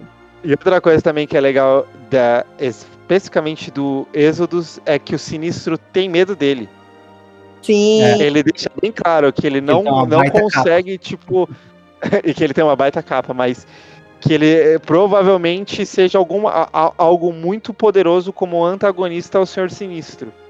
Acho Inclusive, tem um grande negócio que a gente não falou, que é a capa do gibi, né? Que é a referência à última ceia, a capa maravilhosa do, do Mark Ah. Brooks. incrível. É, surreal. Mark Brooks, que homem. Muito boa. Tira a Mona Lisa da parede e coloca essa capa. Eu vou. Que é isso? A, a galera quase surtou só porque, hipoteticamente, dentro de um, de um gibi, o Jesus Cristo é, é um mutante. Eu quase surfei com essa capa, na real, porque eu e um amigo meu, o Adriano, um beijo pra ele, ele. A gente viu essa porra e a gente ficou, tipo, pesquisando. Eu revi, revivi todos os meus anos de catequese, cara. Eu fiquei pesquisando. Eu tô fazendo isso, eu, eu, eu lembro que eu fiz isso e eu estou abrindo agora pra ver qual que é cada um e vendo que tem até spoilers de coisas que. Não é só spoilers, Todos são tipo eles dicas. fazem muito sentido, tipo, muito sentido. É surreal, assim. Quando você vai ler as histórias, é muito surreal. É foda. E essa capa saiu bem antes do gibi, né? Vale dizer. Ah, foi muito repercutida. tempo de eu ficar enlouquecendo, porque ia estrear Immortal X-Men. Então eu tenho essa. toda essa época, assim, bem gravada na minha mente. Essa capa é um. é, acaba sendo também um teaser pra cena de X, né? Foi um, dois. Cara, citar, aproveitar que a gente falou de polêmica, ah, citar duas polêmicas, né? A de Jesus e a a Letícia citou. Ah, e realmente teve um, um- Foi noticiado, né? Tipo. gen- Foi pior que É, foi. pior que foi, tipo, pelo amor de Deus, né, gente? Caramba, dá vontade de escrever um gibi e começar a colocar várias coisas bizarras assim. Se, eu- se, eu- se, eu- se a Bárbara me desse um gibi pra escrever, eu provavelmente colocaria várias coisas bizarras só pra eu ser noticiado toda, todo, todo mês, sabe? Porque é muito fácil você virar assunto. É só você falar, falar uma coisa besta como essa. Tipo, é, e nem é um, um, um, um fato no Um sentido de. Ah, os mutantes ressuscitaram Jesus, ele mora em Krakow agora, tá ligado? Podia ser, inclusive faz isso, Guilherme, por favor. O religioso, tipo, o Êxodo está ali no papel dele de maluco, cara. É, É, Provavelmente nem é verdade. não, sim, é só como o Exodus enxerga o mundo, né? Pelo amor de Sim. Deus. E o, a outra polêmica é a cena que o Sinistro fala, que eu acho que é uma cena, que eu acho que é um quadro genial e um texto genial do Gillen, que é quando o Sinistro tá olhando para cada um dos membros do conselho, ele chega na tempestade, né? E ele fala: "A Deus Ororo parece menos surpresa, ela sabia. Como monarca de Marte, Magneto compartilhou sua decisão com ela. Tempestade também não gosta de mim, o que é justo. Eu já fui um tremendo racista. Excisei cirurgicamente esse aspecto da minha personalidade. Nunca deixe qualquer preconceito distorcer a sua forma de ver o mundo. Isso enfraquece você. Todas as criaturas que, que não são. ah, todas as criaturas que não são eu são inferiores. Pra que diferenciar? E muita gente viu isso como, tipo, a Mar é, uma tentativa da Marvel de tirar o aspecto nazista do sinistro. Só que eu, particularmente, eu não vejo assim. Eu vejo muito mais no sentido de. É, olha como o. é, tipo, dá para muito fazer um paralelo com, sei lá, a Disney tentando pagar de progressista, sabe?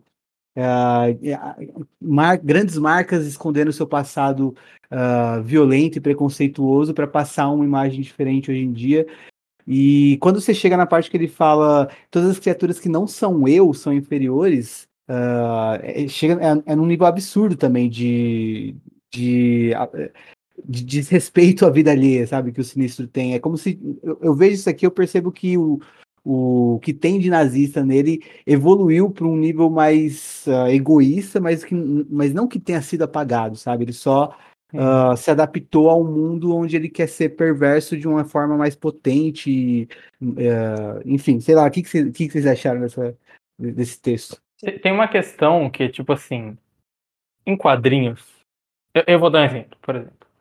É, quando a Jean Grey destrói o planeta dos brócolis, ela provavelmente matou assim, muito provavelmente, ela matou mais gente do que o Holocausto.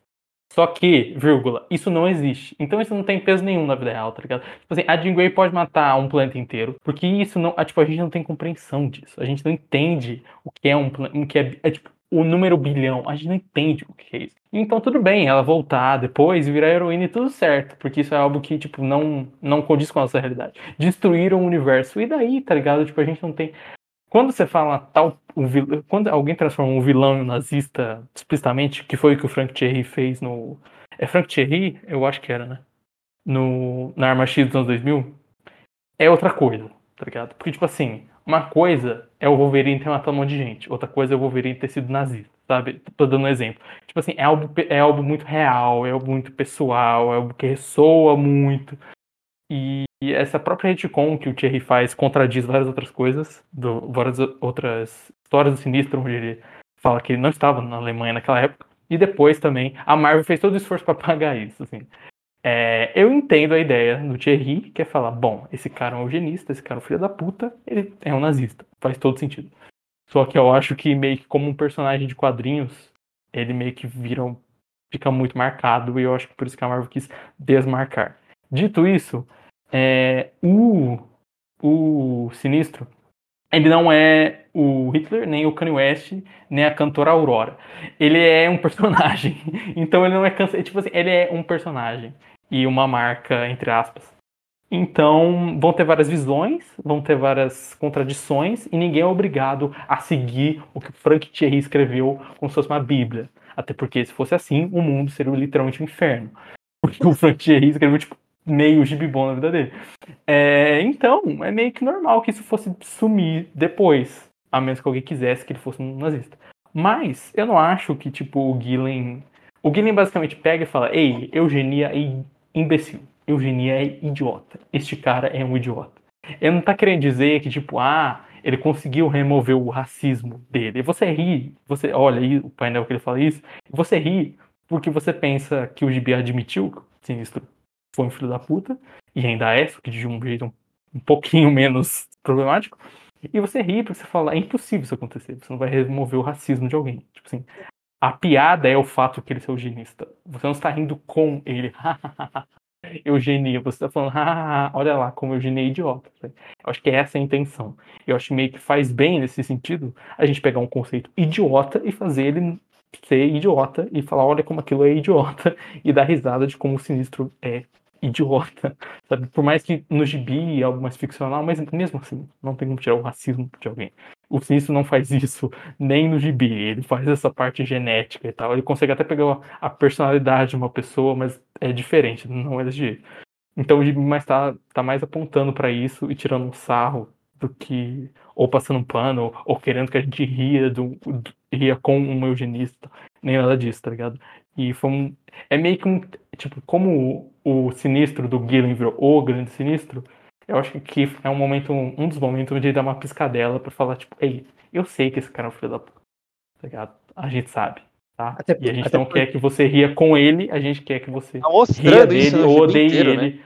ou goste dele como um vilão, mas não como um eugenista, basicamente, é, sabe? Até, Até porque não tem ele falando, olha, eu percebi que ser racista é errado. Ele só percebeu que não era conveniente pra ele continuar sendo racista, tá ligado? É, Tipo, mas é. eu acho que ele continua. Aí que tá. não, É, também é.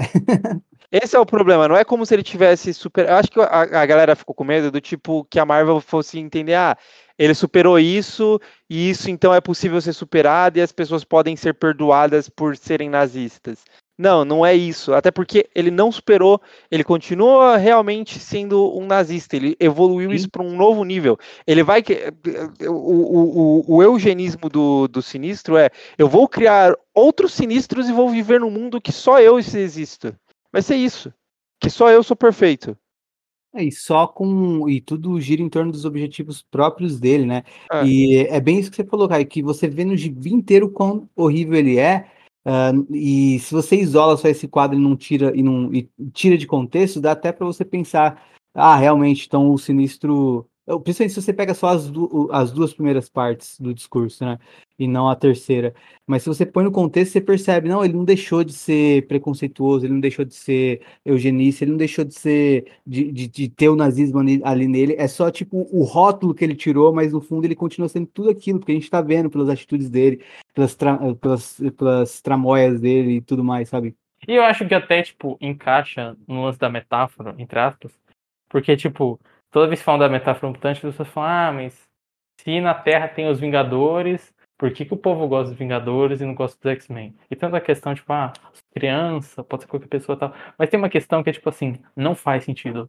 Sabe? Tipo assim, isso é um- uma analogia com racismo, e xenofobia e LGBTQIA mais fobia, e não tem que fazer sentido. tipo, a metáfora não é tipo assim, no universo não faz realmente sentido gostar do Thor e odiar o Ciclope, porque na vida real não faz sentido também você odiar uma pessoa por esse motivo. Então eu acho que meio que encaixa, é, tipo, com não faz sentido isso.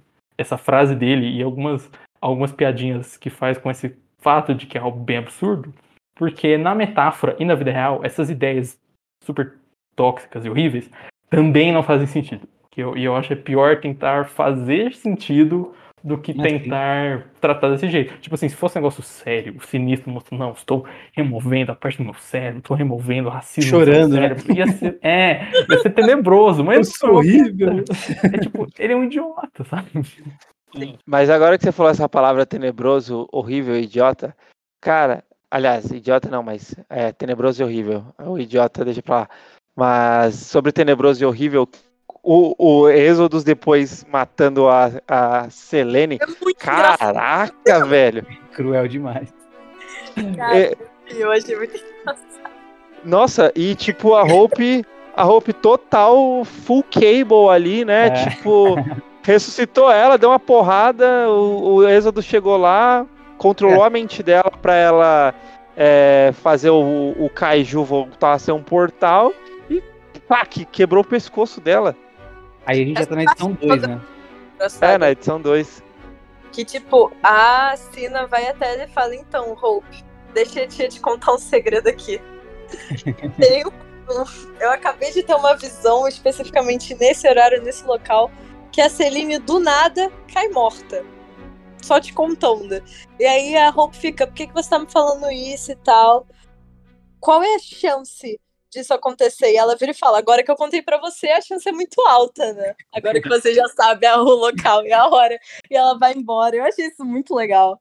Um ótimo uso de poderes, assim. E a Hope realmente vai lá e mata a Celine. Não, e Uhum. assim, a Hope matou a Selene e. Cara, a Hope foi lá e matou a Selene. É, é foda isso, é. Ela Usaram uma bala de mistério. É prática. E é legal que a, a, a Kitty fala, tipo, ah, isso daí não é nem top 10 coisas, piores coisas que esse conselho já fez. A, a segunda edição ela é mais voltada pra ação, né? A gente tem até um sinistro bombado ah, lutando contra o Kaiju lá. É engraçado também. Eu gosto do lance do Scott ter um programa de proteção. A datapage é fantástica, né? Sim. É Não, legal, isso, isso é legal da da, revista. eh, Desculpem, isso é legal da revista, rapidão, mas é porque o- os personagens que aparecem pouco ou só são citados nela aparecem bem. É, Tipo, na hora que os personagens vão lá fazer a entrevista pro conselho, como a gente tava falando, tipo, o anjo. É, cara do Anjo fazer aquilo, engraçado. A Monet chegando lá, ah, eu, eu só vou me candidatar porque eu faria o que o Anjo faz, é, faria muito melhor. Então, é, o, PowerPoint do Fera, aí na segunda edição tem essa data page que mostra os planos do Ciclope para defesa para cada. E, e, assim, dá, dá a entender é, que ele tem um, um, uma defesa para cada possibilidade de ataque que existiria a Krakoa. Tipo, é a arte da guerra mutante, né? A, a arte da guerra mutante. Exatamente. Tipo, o cara, se for um kaiju atacando, tem que tomar cuidado se for um kaiju mágico, se for um kaiju alienígena, se for um kaiju. O kaiju é característico é, a, acima de prédio de 10 andares, se for abaixo de um prédio de 10 andares, é só tem que chamar de gigante, não é kaiju. Aí vai para um outro tipo de protocolo. Não, e, o, e o mais hilário, né? Se for um sentinela, peça para sair do comando que você não é capaz porque você confundiu um kaiju com um sentinela. Eu achei isso muito engraçado. Isso que você elogiou agora, Caio, é uma coisa que a gente elogiou muito nos episódios que a gente fez sobre julgamento, né? O Judgment Day. Porque. Do futuro. O... porque o Kieran Gillan, ele usa muito bem os personagens, tipo, quando eles aparecem uma vez só, eles aparecem pouco, mas eles sempre são muito bem caracterizados. Isso é uma coisa que a gente falou muito dele. Porque como era um evento de crossover, às vezes aparecia muita gente nada a ver rapidamente e a gente ficava, nossa, isso foi muito fulano, isso foi muito, tipo, sabe, é. o personagem acertado ali. Isso é uma coisa que ele faz muito bem. O, nessa, nessa segunda edição, uh, o, como falei, né, é mais usado para ação, eu achei, eu achei que a arte estava um pouquinho mais corrida do que na primeira também, né? Principalmente a última página, a da mística caindo e tal, de falando você é um fantasma, você é um fantasma.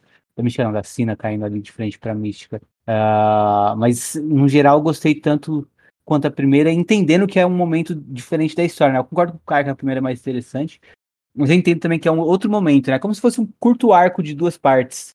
Uh, é. né? Uma história de duas partes onde você vê toda a construção uh, ali na primeira edição e aqui você vê a consequência numa parte mais uh, de um clímax voltado para a ação, né? E a cena da, da, da Hope indo até lá, é, é, eu, eu, achei um fechamento brilhante, assim, porque é muito dinâmico e não precisa nem mostrar o Kaiju sendo derrotado, porque já faz total sentido que ele foi derrotado a partir daquela tomada de ação ali, né? Sim. Ah, e, a, e, a, e, é legal que a Hope e o Exodus viraram parceiros.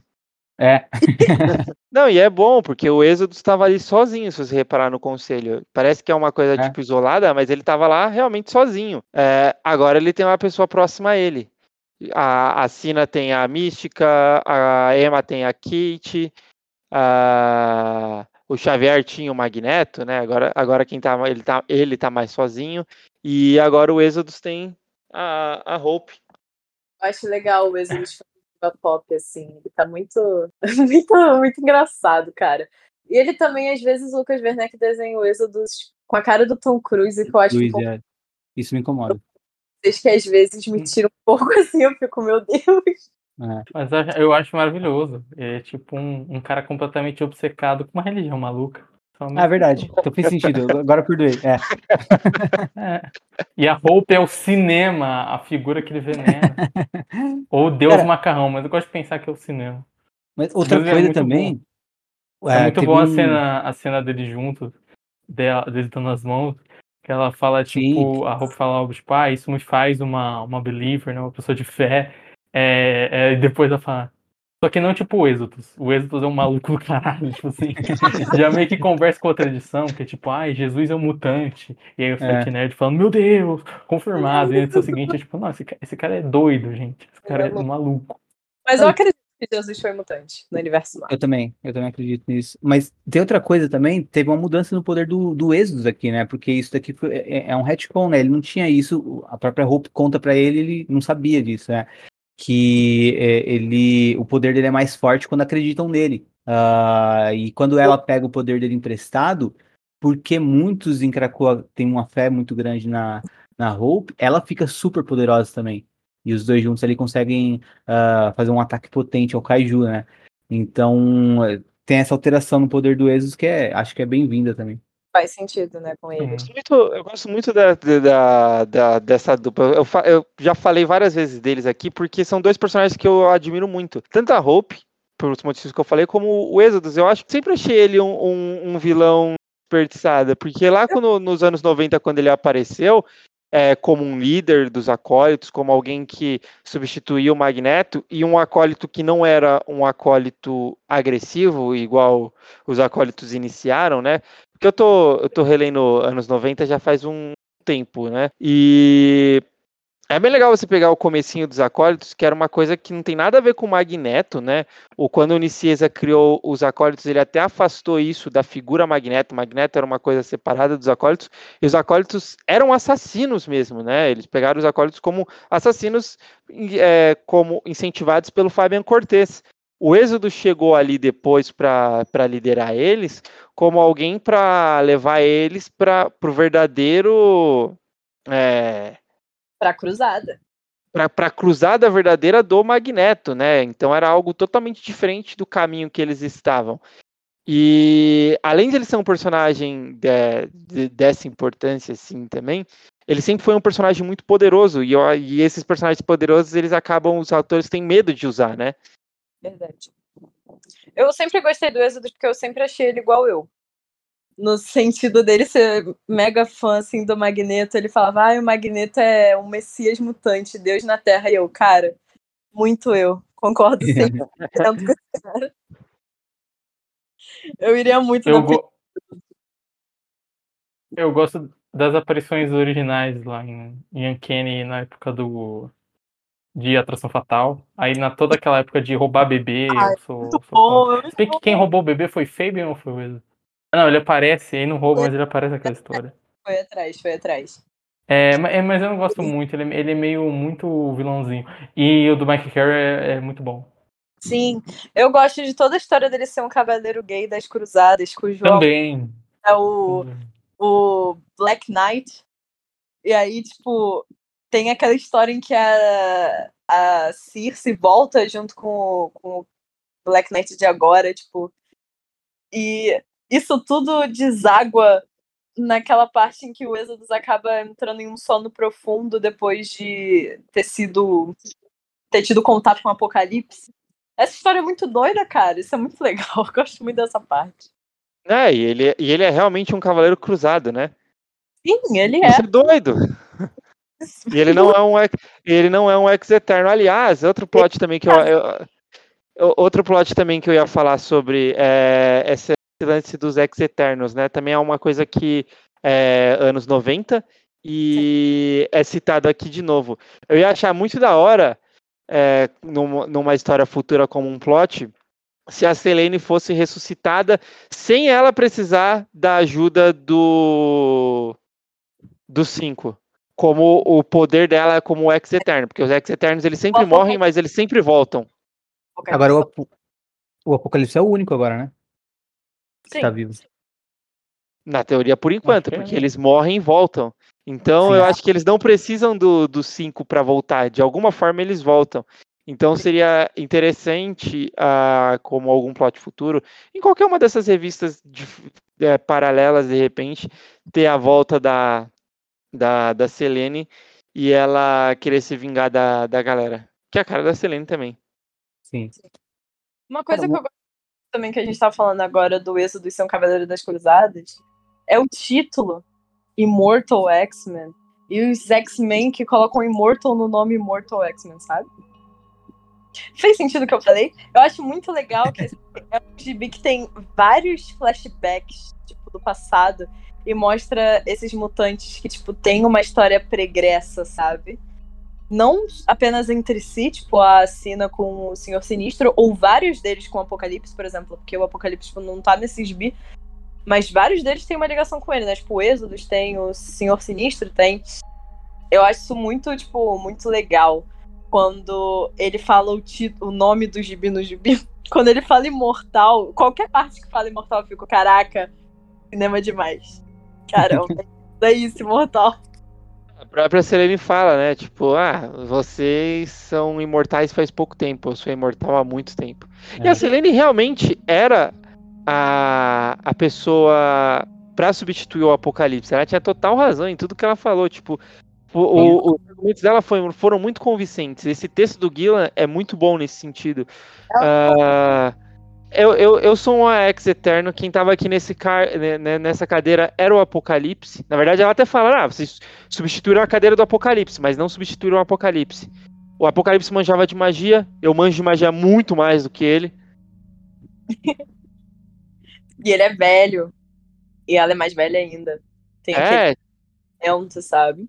ela ah, aí vai na, naquelas, né? Ninguém sabe, toda hora tem um retcon em cima disso, mas a, a Celine até então era a mutante mais velha que existia. né? Ela é ainda, eu acho. Ela tem 17 mil anos. Ela é muito mais velha do que a galera do Apocalipse. Tem nem comparação. A galera do Apocalipse é 5 mil e pouco. Ela é tipo 17 mil e pouco. Ela é, mais 17 velha, mil anos, ela é mais velha do que a agricultura. Ela fala isso. 17 mil anos e não aguenta um não. Não.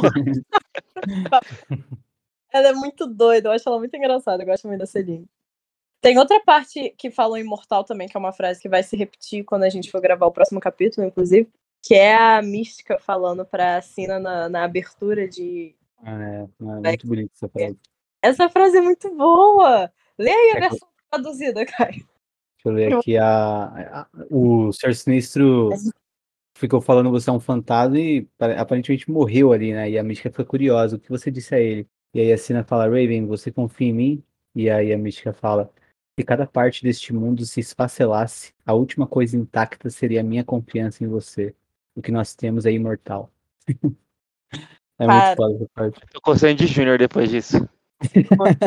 Cara, romântico demais. Romântico Eu ia demais. falar essa frase, mas aí eu estava lendo e eu fiquei, cara, o Kieran Gillen é demais. Porque eu fui lendo várias partes e aí eu acabei falando qualquer coisa. Mas enfim, grande frase, grande momento. Muito bom. Falando em. Para a gente poder passar para Red, só quero falar sobre o Gillen um pouquinho. O, quando o Gillen foi anunciado na linha X, eu fiquei muito empolgado também, né? Ah, Quem, Porque- quem lembra quando vazou, vazou a porta do quarto dele? Grande momento. pô, não lembro disso aí. É, eu acho Ah, tá, na, na reunião, verdade, verdade. Na reunião. Isso, por- ter, tipo, deram um blur assim, um emoji na cara, só que dava pra ver É, o fundo. E aí o cara do Jinku falou: esse é o fundo da casa do Kieron Gillen. e aí, eu juro, tinha, um, tinha os outros tampados. Eu fui igual maluco procurando todo escritor que eu gostava e vendo o fundo da casa dele, assim. E eu não adivinhei o Orlandinho, mas eu procurei ele pra ver se ia ter. e, eu, e eu não achei. Mas eu Demais. Anvi, interview, pra ver o fundo da casa dele. Tá ligado?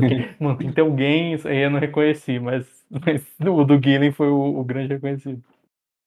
É, e o, o Gillen, ah, pra quem tá, tá lendo agora X-Men e tudo mais, e não conhece o, o- a passagem dele em X-Men, fica a sugestão pra ele ler, porque o Fabuloso X-Men dele é muito foda. E ele também ah, escreve uma Hope tão bem aqui nessa segunda edição, porque ele foi um dos caras que mais e melhor escreveu a Hope ah, no, nos momentos finais ali da, de toda a saga da Hope, né? Entre Complexo Messias e Vingadores vs X-Men. E ele também escreveu Generation Hope, ah, que foi a, a revista. Gigante. É, um- e foi a revista que trabalhou a personalidade da Hope mais a fundo depois que ela ah, volta para o presente, porque antes ela tinha sido mais trabalhada ao lado do Cable ali como filha dele, e aí ela tem- ganha uma individualidade pelas mãos do Gillen mesmo, nessa Generation Hope, principalmente.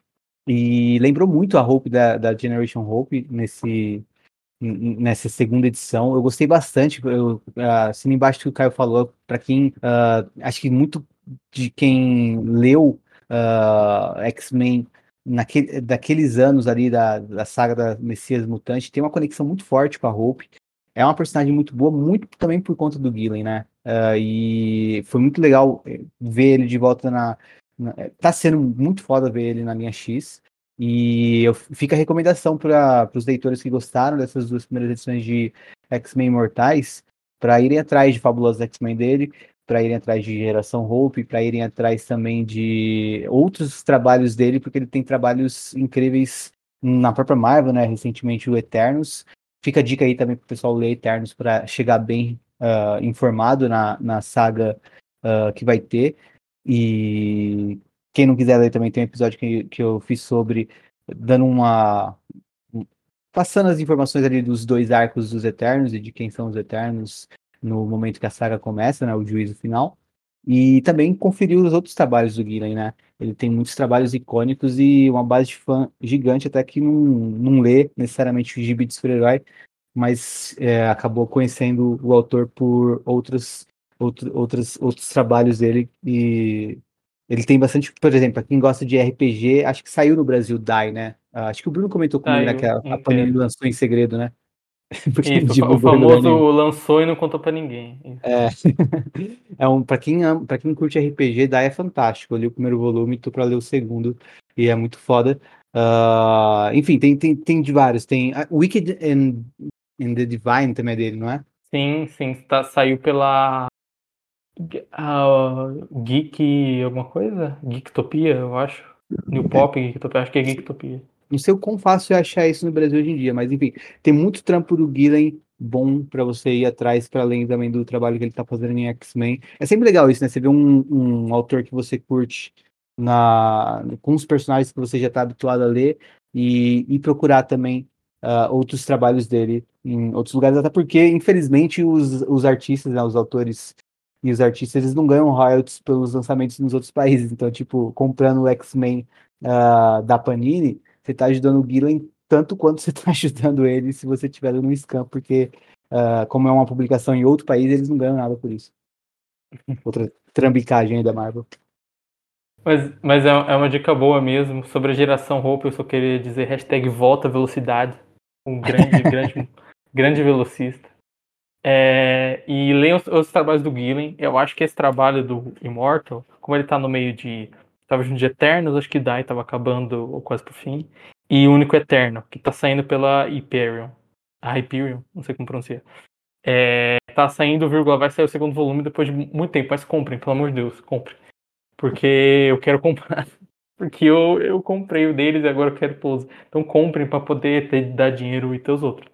Mas é legal porque todos esses gibis são sobre arquétipos e papéis e o Dai, por exemplo, e Once and Future são muito mais meta, nesse sentido que eles vão falar diretamente de histórias e de lendas. E Eternos X-Men, Eternos mais, X-Men menos, assim. Vai ser mais sobre personagem, mas ainda assim, qual que é o arquétipo de cada um, qual que é a característica daquele personagem. E ele tá olhando pra, pra figura da história daquele personagem, tentar sintetizar em uma edição e tal. Tem esse, esse trabalho de lidar com isso, assim. E também mais pra frente a gente vai ver outras marcas da carreira do, do Gillen, tipo, culpa católica, esse tipo de coisa, assim. É, são mar... Tipo assim, gente, a questão é tipo assim, ler o resto do Gillen pra vocês pegarem essas coisas. Eu, eu gosto muito disso, eu gosto muito de ler ou ver um filme de algum escritor, roteirista, diretor que seja, e ficar e ficar pegando essas temáticas recorrentes, assim, sabe? Ou as fases da vida dele. Eu adoro isso, assim, tipo, sei lá, ver o, filme do Shyamalan, que é sempre sobre acreditar a história e, e tem alguma criança no meio. Ver um gibi do Tom King, tem a época crimes de guerra, tem a época Minha Mulher Matou Alguém, e hoje em dia tá na época Eu Quero Muito Matar o Donald Trump. Eu adoro, eu adoro essa época. Todos os gibis hoje em dia é matar o Donald Trump. Mas enfim, é, leia os gibis do Guilherme porque eu acho legal essas conexões, assim, da, da carreira dele, assim, e ele tá num momento bem legal. É, eu acho que o Caio esqueceu do meu briefing que eu dei pra ele, eu falei, Toda vez que alguém elogiar o Shyamala na minha frente, pode cortar esse, esse papo, Caio, e seguir em frente. Não, é um... não! Eu defenderei Shyamala pra sempre. Tá falando isso logo pro Bruno, cara. Eu, então... o Henrique, semana passada eu revi The Happening e eu falei, porra, genial, ele é o Jordan Peele do, da, daquela passada. Não. Se saísse hoje em dia, ai, nossa, é o um filme de terror que você não vê a minha. Nossa, como ele é um, nossa, como ele é um gênio, meu Deus fez não, 10 anos atrás. Eu, eu, eu, a nuvem que não se mexia estava em sinais o tempo todo. É o meu diretor. Ele, para mim, tá no. Ele tá no mundo cinematográfico como o Jorge Versilo tá no mundo musical, para mim, tá na minha lista de inimigos. Porra. Você tá muito louco, cara. Muito boa. Nem Dama da Água, Henrique. Nem a magia da história para criança. Não, não. Eu, eu, eu, eu não vou. Tem, tem, tem coisas que eu gosto, mas eu não gosto da ideia geral do diretor. Mas enfim, vamos lá, vamos para vamos para Red. Enfim, é... Perdão de, pelo papo. De pelo papo furado. Bom, Depois desse belíssimo papo de Mortal X-Men, vamos falar de X-Men Red. Oh, Ou- não, pera lá. Eu sei, eu sei que eu sempre fazia isso, mas eu não sabia que você ia acabar. É. Só pra uma, um negócio sobre a, a arte e o, e o roteiro do Guilherme, eu suponho. Pera, deixa eu tentar falar de novo. Eu vou tentar puxar um jeito natural pra parecer que eu não te cortei quando a gente acabou. Não, relaxa. É... E outra coisa também que eu achei bem legal, assim, que o Gillen, ele é um cara menos formalista em alguns gibis, mais formalista em outros. E Immortal, no geral, é um gibi bem variado, né? Tipo, como cada edição vai ter um protagonista e uma narração. E a narração, ele quer sempre usar uma narração, então os personagens muitas vezes têm que ser mais verbalizar tudo que eles falam e pensam, pra não ter que ficar várias narrações e tal.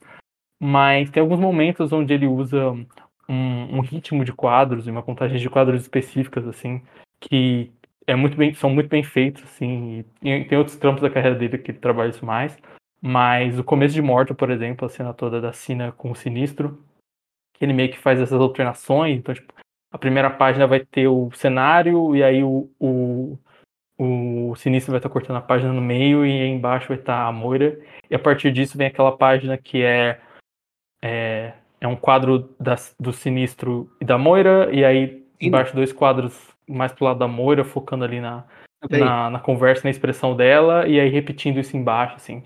Isso dá essa noção de ritmo, assim. O que é Mas interessante porque na página seguinte. É que você falou Moira. Ah, desculpa, é que ela parecia a Moira. Que ela tava com um vestidinho. A Moira, a. É que o cenário também é igual a cena. É, É, um é uma referência praça, também, né? mano. Sim, sim. É, a assina. É, e aí na página seguinte ele vai quebrar esse ritmo, assim, né? Então, tipo, quando a, a gente fica nessa alternação, alterna pro, pros dois juntos, aí um foco, o foco na Moira aumenta cada vez mais, né? Tipo, na, na página, ainda na primeira página que tem essa, alter- essa alternância, já é só a, a, a cara dela, na outra a cara dela aparece e o Werneck faz um jeito onde já tá até saindo do quadro ali, tá tudo ficando hori- horizontalizado. E aí tem a sequência de três páginas do Sinistro ouvindo alguma coisa que ela tá falando e ficando, tipo, chocado. E depois a página seguinte, onde tem a sequência de três quadros dele morrendo, basicamente, entrando tendo uma síncope misteriosa e tal. E é muito legal isso, assim, ele, ele cria esse ritmo, ele cria essa noção de, é, tipo, um, quadro, outro quadro, outro tipo, essa noção de ritmo, depois ele vai quebrando esse ritmo justamente nesse momento onde quebra mesmo a história, onde o sinistro, sabe, fa- falece, entre aspas, assim, a gente não nem descobriu o que é isso, mas eu acho muito legal como ele usa nesse começo uma parada mais formalista pra fazer toda essa conversa, o que faz sentido, né, porque esse lance do sinistro com a Sina, tem toda essa questão também, tipo, ao longo dos anos, é algo muito extenso, e o Sinistro é um cara muito sistemático, assim, e obcecado, então faz sentido ele usar esse enquadramento nesse começo, assim. E o Werneck faz, faz isso muito bem, tan- tanto na hora de enquadrar e na hora de quebrar quadro também, tipo, de fazer o personagem se destacar e tal. Porque tem muito artista que, tipo, ah, vou fazer o quadro, o personagem vai sair, au. E aí fica um negócio meio, meio estátua, assim, tá ligado? Fica um negócio meio esteticamente bonito. Clayman, é isso que eu tô querendo dizer, Clayman. Vi- Vira Clayman, vira um negócio que é esteticamente bonito, mas não tem movimento nenhum, nem nada. E o Werneck não, assim, ele sabe muito bem da expressão, ele sabe quando quebrar o quadro e quando não quebrar. E a arte dele aqui tá muito boa, assim. E Immortal 2 eu já não, não teve nenhum tipo, momento que eu fiquei tão, tipo, meu Deus. Tipo esse, assim, que eu achei muito bem. O ritmo é muito bom, mas não teve nenhum momento que, tipo, nossa, eu fiquei olhando os quadros e falando, ah, ele fez tal coisa. É só um ritmo bom, no geral, assim. Mas era só esse comentário que eu, que eu quero fazer, que eu, que eu achei esse começo muito impactante. Então, X-Men Vermelhos ou X-Men Red? X-Men Vermelhos é uma coisa muito estranha. Mas vamos lá. X-Men Equipe Vermelha, talvez. É, ah, se bem que ficaria- nesse não é equipe, né? Eu acho que é vermelho e tem um planeta. É, não sei como. Eu também não. Mas acho que ficaria melhor, porque, tipo, remeteria aquela coisa do equipe azul, equipe dourada. A gente vai acabar falando X-Men Red. É, enfim. Bom, as edições 1 e 2 no mesmo esquema do bloco anterior. Então, vou fazer um, um resumo só, e aí a gente fala separadamente de cada uma das edições.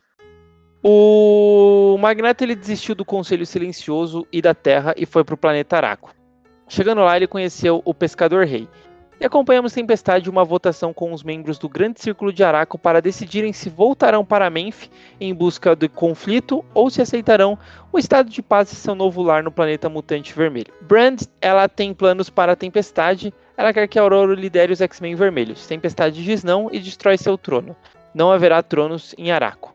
Roberto da Costa tem um bar em Araco. Vulcano, o problemático irmão Summers, arranja confusão lá. Eles brigam, depois Pássaro Trovejante e Cable entram na briga também, mas tudo se resolve. E ao final da primeira edição, Tempestade vai até Magneto, que está com Roberto e com o Pescador Rei, e diz para eles que está formando uma Irmandade de Mutantes. Na segunda edição, veremos X-Men vermelhos da Brand se formando. Sempre bom lembrar para quem já esqueceu no final da revista Espada, a Brand trabalha para Orcs, ou com a Orcs pela perspectiva dela. Ela cria seus X-Men, fabrica um conflito com os progenitores invadindo o Araco. Os X-Men vermelhos tentam combatê-lo, mas quem na verdade tem êxito nessa missão é a Irmandade de Mutantes. E foi um resumo brevíssimo, é claro, mas vai ter muito detalhe aí a se comentar, como a interação entre os membros do Grande Círculo de Aráculo, uh, de Aráculo, de Araco, a chegada do Magneto em Araco, a luta da Tempestade com o Vulcano, todos os momentos do Vulcano em X-Men do Hickman sendo melhor explicados com flashbacks e, enfim, vamos abrir aos comentários dessa primeira edição de X-Men. Red, por favor, com o Bruno. E eu, tenho, eu, eu, eu sei aqui por spoilers que você é um dos maiores fãs do Al Ewing, então, por favor, pode começar. Começar com uma pergunta: no que isso afeta a Ewing? Mentira. Eu só queria fazer essa piada ao é, é, essa edição foi maravilhosa, assim. É, foi um começo muito. É curioso porque essa revista a gente não sabia muito, mas, tipo, dava pela capa. Ok, entregou tudo, o né? Solar, Magneto. Não sabíamos a... muito, mas entregou tudo. não faz sentido, foi uma boa tirada. A gente sabia os três personagens principais pela capa, assim, mas não sabia muito mais do que seria. E a gente ia ver a Aurora tendo protagonismo, mas não sabia como seria e tal. E ela surpreende de várias maneiras, assim. Porque ela começa como essa revista remetendo a Sword, acho que para quem não, não leu, ou para relembrar quem leu, e mostrando o Conselho de Araco e tal. E aí, quando vai mostrando, introduzindo novos mutantes e novas partes de Araco, vai introduzindo o Magneto e qual vai ser o estado dele, qual ser o arco. É, quando aparece o Vulcano, quando aparece o Thunder, o Proudstar, quando aparece o Cable, assim, eu fiquei surpreso, assim, ah, caramba, então esse vai ser o, o casting, assim, é, essa própria, própria personagem da Brand, qual que ia ser o papel dela. Ela é uma edição muito boa de fazer esse setup, assim, desde do que a gente já sabia até o que a gente não sabia. E o Jung é tipo. É, ele, é, ele é muito bom em, em, em enganchar o leitor, assim, em pegar ele.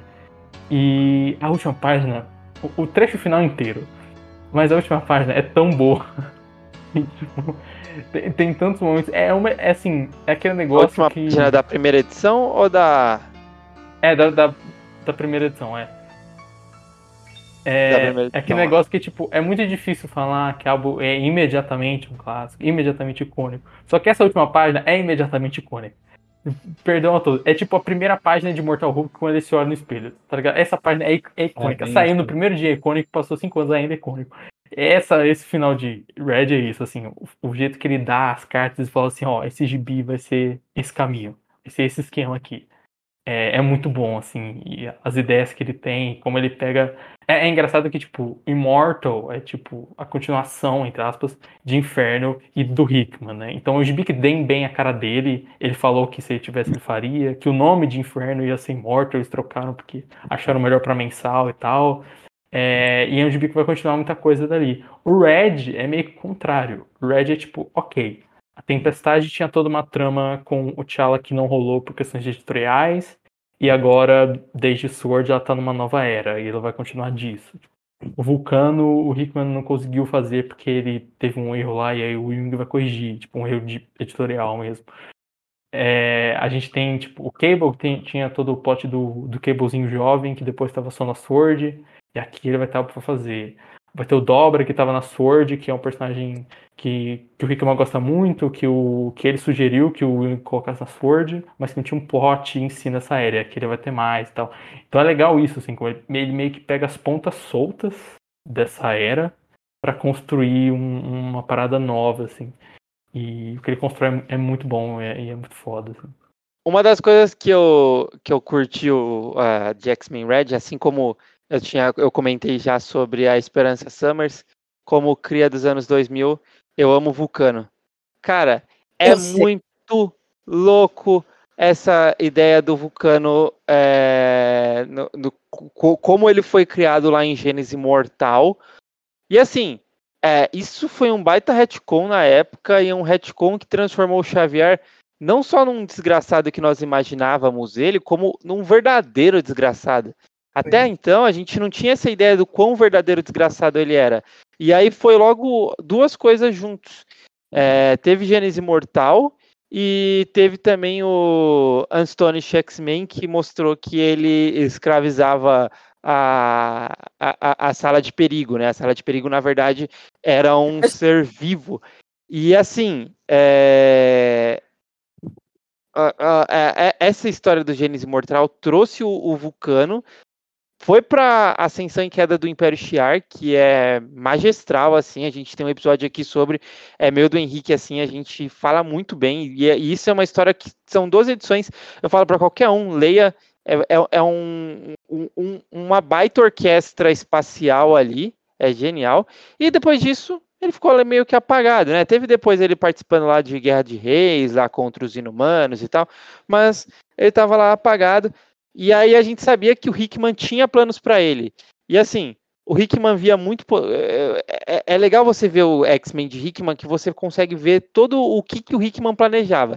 Cada edição tinha uma coisa. Então, você sabia que o Hickman tinha planos para Apocalipse, você sabia que o, o Hickman tinha planos para pós-humanidade, lá, como que é o nome do, da, da galera do, dos Filhos da Câmara, também, que era um conceito dos anos 2000. E aí ele pega o, o Vulcano e ficou aquele plot abandonado. E aqui o Vulcano volta. E é da hora você ver ele voltando, porque o cara é poderoso, louco, maluco e tá totalmente quebrado por dentro, né? Ele é uma criança triste, uma criança torturada.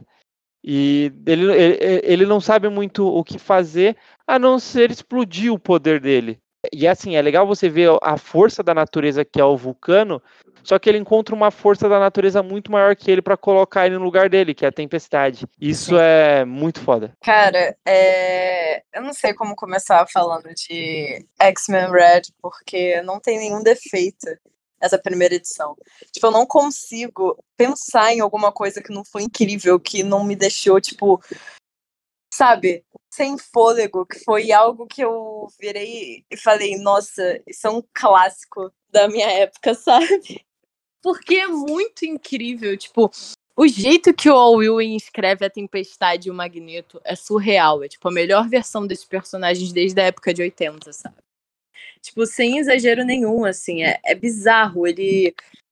Ele. Nossa, ele trouxe, tipo, a Tempestade muito de volta, assim, porque fazia um tempo que ela tava, tipo, meio caída, sabe? A primeira parte em que ela aparece em Krakoa ainda é, tipo, em Marauders, em Carrascos, que ela não tinha, tipo, espaço nenhum, sabe? Tem aquela, aquele gibi que é só sobre ela, a edição que é só sobre ela, mas que, tipo, não tem nada a ver com, a, com o que tava rolando naquela revista na época. E ele pegou a Tempestade para escrever e, cara, ele escreveu ela, tipo, tão, tão, tão bem. Toda essa parte dela sair desse, desse posto de rainha, de regente de Araco pra se tornar uma rebelde, assim, de novo, sabe? É incrível, tipo, toda a parte do Magneto conhecendo o Fisher King, perfeito, tipo, cara, eu amo muito essa parte do Magneto fazendo todo o discurso dele e toda essa filosofia de Araco que o Ewan vai colocando, tipo, o Magneto falando, ah, eu, não quero, tipo, eu achei que falar dos meus sentimentos fosse algo fraco, que fosse um, um indicativo de que eu sou uma pessoa fraca. E o Fisher King falando para ele, tipo, não, como vocês, vocês cracoanos têm uma ideia muito estranha do que é Araco, como é que você espera ser forte se você não consegue, tipo, se curar daquilo que te machucou, sabe? E aí ele começa a contar a história dele pro cara, e ele fala de Cracoa, fala dessa traição que ele sofreu, né, tipo, da Moira e tal, toda aquela coisa que a gente acompanhou em Inferno. E ele cria o castelo dele, tipo, sem portas e tal. E quem entra por esse castelo, gente? Roberto da Costa. E aquela parte em que o. Ai, ai, essa parte sempre me pega muito. Eu, eu me emociono muito fácil. Mas essa parte em que o Roberto entra e o Magneto fica, tipo, endireita sua camisa. Coloca sua camisa pra dentro da calça. Muito boa. Eu rachei o bico, inclusive. Você anda brigando com alguém na rua, o que, que é isso? E o Roberto fica, tipo, ai. É, diretor, você sabe como é que é. É legal que ele fala, tipo, é, brigar não diria. Se eu tivesse, tipo, na sala de perigo, eu ia ter tirado, tipo, uma nota é, baixa. Sim, cara. E o Fischer King virou pro Magneto, tipo, Eric, Magnus, Magneto, diretor, você tem muitos nomes. E o É Magneto, verdade. mais do que eu deveria. E é perfeito, cara, todas essas interações. Ai, eu me perco muito. Quando alguém coloca um- o Magneto interagindo com os novos mutantes os novos mutantes chamando ele de Headmaster e tal. Cara, acaba comigo. Essa cena me pega demais toda vez, tipo, o Magneto falando pra ele se ajeitar, tipo, ajeitar a roupa que ele tá vestindo, perguntando se ele tava brigando. Perfeita, cena perfeita. E o final é surreal, né, cara? Tipo, o final de Immortal é muito incrível porque é muito um choque. Mas esse daqui tá gravado na minha mente. Tipo, pra sempre. Alterou a química do meu cérebro. A tempestade aparecendo e falando com ele, tipo. Eles, ai, a gente deveria criar um time de X-Men. E, a aparece o balão de fala da tempestade falando: quem tá atrás de X-Men é Abigail Brand e ela vai achar. A gente agora tá em Araco. E pra proteger Araco, a gente precisa de outra alternativa. E o Magneto, tipo, quem protege Araco então? E aí ela fala a Irmandade dos Mutantes. E aparece ela assim, e, cara. É cinema, né? Porra, é cinema. Não, e assim, é bem legal que o, o Roberto está procurando o X-Men em todo lugar, né? Sim! Tá criando, é, é- foi ele que deu a ideia de fazer o time de X-Men também, Sim, Magneto. Ele não estava nem perto da- da- das maquinações do- da Abigail, ele simplesmente teve uma ideia de fazer um time de X-Men. dele, Foi. partiu dele. A cena do, do Vulcano brigando e aí aparece o, o pássaro trovejante do nada também é muito engraçada, cara. Eu fiquei, meu Deus, porque ele aparece ele fica tipo, ai, porque eu sou realeza craquada, porque eu sou um Summers. Isso é tipo ser da realeza. e o cara vira assim, escuta aqui, você é um Summers? Aí o Vulcano todo cheio de marra, tipo, é, eu sou. E aí e ele leva um socão na cara, é muito engraçado. E quando o Cable aparece e fala, tipo, ai, porque você não tava aqui, né, o pássaro trovejante? Você tinha um, um voo pra pegar. Cara, aquilo dali foi muito cruel. Nossa, crer. Não, as, as one-liners, as, a- tipo assim, as trocas de conversa com, tipo, uma a três frases elas, elas são tão boas. É aquele negócio, eu já falei isso em algum HQ Corp, eu acho que até o de Defensores, o HQ, HQ Corp de Defensores com o Henrique, que é algo muito Morrison, que o Wing tem muito, que é tipo assim, você tem uma página pra definir esse personagem em X palavras que ele vai falar. Sabe? Sim. de Liga da Justiça, crise final, alguma coisa assim, você vê isso. É, e o Wing tem isso em Defensores, em X-Men, tudo. Esses personagens trocam duas palavras e você fala, caralho, caralho é o Cable, caralho é o Proudstar, sabe? Tipo, eles, e é, e não só é o que eles falariam, como é algo que informa pro leitor que não conhece um pouco deles, ou da história, da personalidade, como são frases muito marcantes, muito boas, assim, sabe?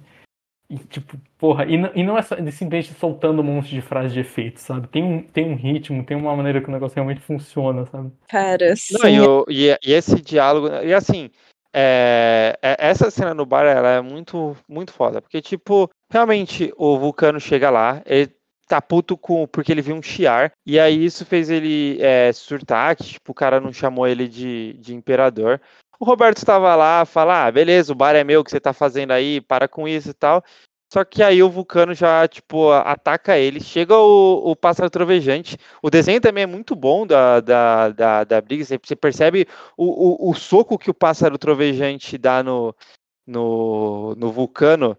É tipo, maluco. Você percebe que é aquela coisa daquele soco, tipo, é soco de anime, sabe? Aquele soco bonito, assim, que o, que o outro personagem vai voar longe. E o pássaro trovejante fica mais puto com ele ainda porque o Vulcano tá falando que ele é um Summers da realeza. Aí você é um Summers? Tá bom então. Tipo, beleza, ele fica com mais raiva. Aí chega o Cable. Aí o, o, o Vulcano passa a tratar o Cable como sobrinho. Isso é engraçado demais. É. E o. e, o, e, e aí tem um diálogo muito bom do pássaro trovejante com o Cable. Tipo, cara, é. Nossa, vo- você criou meu irmão. Você acha que você criou meu irmão? Você não criou meu irmão. É, você, o Xavier, Emma Frost, nenhum de vocês criaram. Eu tenho orgulho de, de, que ele, de quem ele virou e tal.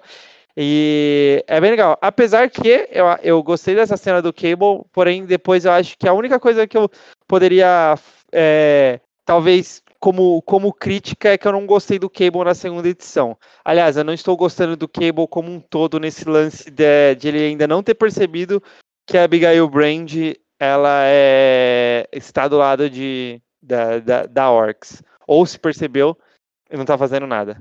Eu só- eu só queria dizer que o socão no Vulcano, ele foi muito tipo o soco do, do Batman do Guy Gardner, assim. Eu achei muito essa vibe. Do Liga da Até o, o jeito que foi desenhado, tipo, o quadro, assim, eu achei, eu achei essa vibe. Só que, infelizmente, o Vulcano não desmaiou, mas te- teria sido muito bom se fosse essa cena. É, depois ele ainda leva uma mesada na cabeça, na nuca. Também é legal o- isso que o Caio falou do, do- da arte, é, dá toda uma noção boa pro leitor do que tá acontecendo e até de movimento, quando tá o Vulcano brigando com o Roberto também, quando o Vulcano vai dar um soco nele, o Roberto desvia é, para logo depois levar um soco. Mas o como é desenhado o Roberto desviando também, até parece um movimento meio de capoeira e tal. Só que dá para você sentir realmente de um quadro para outro que alguma coisa aconteceu ali e perceber o movimento, né? A arte do. É, é o Casselli, né? Que, tá- que, que ilustra as duas edições. Sim. É, o Stefano Casselli é, é, é fantástico a arte dele, né? A gente elogiou ele em outros momentos. E, assim, tem muita coisa sobre X-Men Red eh, que dá pra comentar, é igual X-Men Imortais. E quando eu fui ler Cena de X, a minha expectativa altíssima era pra X-Men Imortais. Eu já, eu já tava amando Espada, e eu esperava que X-Men Red entregasse eh, algo no nível de Espada, sim. Só que eu acho que é tipo assim, não querendo desmerecer espada, mas acho que é, sei lá, 100 vezes melhor que espada, sabe? Até porque tem um cast maior, tem ah, uma, um, um norte mais visível. Tem a tempestade, né, cara? Não tem muito o que competir quando você tem a tempestade bem escrita no seu, no seu gibi. Ela é a melhor personagem da Marvel, tipo. Não, é, e, e tem um norte também, né? Sword parece que estava construindo muito mais bastante de um background de Araco e da estação espacial também, mas. Ela Aqui a aparece gente- só no final, assim, tipo, mais do meio Sim, pro sim. final. E, Não, e dá licença, né, Gary Dugan? A pena que, o, o que quando você tem, tipo, Ah. diamante na mão, você coloca num anel, né? Tipo, você É. mostra ele. é, não fez nenhum sentido a tempestade naquele tempo em Carrascos. Não fez. Mas aí também, apontando um negócio parecido com o que a Alice falou, ah, que ela falou até que é difícil não se emocionar falando de algumas páginas de Red. Eu acho que, é- mas eu, eu realmente tenho como convicção de que X-Men Red é, uma- é um dos gibis mais que mais me pegaram no emocional também, assim, uma história de leitura, assim, é um, é um dos gibis que eu leio e eu mais sinto, sabe? E- e- enquanto a história avança, progride, eu mais sinto. Tem vezes que eu não, que eu não consigo nem ah, virar com pressa a próxima página, porque eu tô ainda processando o que eu senti terminando de ler aquela e a anterior. Acho que tem muitos momentos, assim, ah, em cada uma das edições que ah, empolgam, mas também muitos momentos que marcam, né? Que ficam com você por, por um bom tempo. E de, todas as edições que eu li, eu me empolguei cada vez mais. A cada edição que eu fui, que eu fui lendo de, de eh, X-Men de X-Men Red. E aqui, por exemplo, tam- eh, um, o que mais me marcou, para além do, do final, a tempestade. Tem três coisas que me marcaram muito aqui, né? Ah, a tempestade no final, né? Anunciando a Irmandade, aquilo é realmente icônico pra caramba. A gente vai lembrar disso por muito, muito tempo.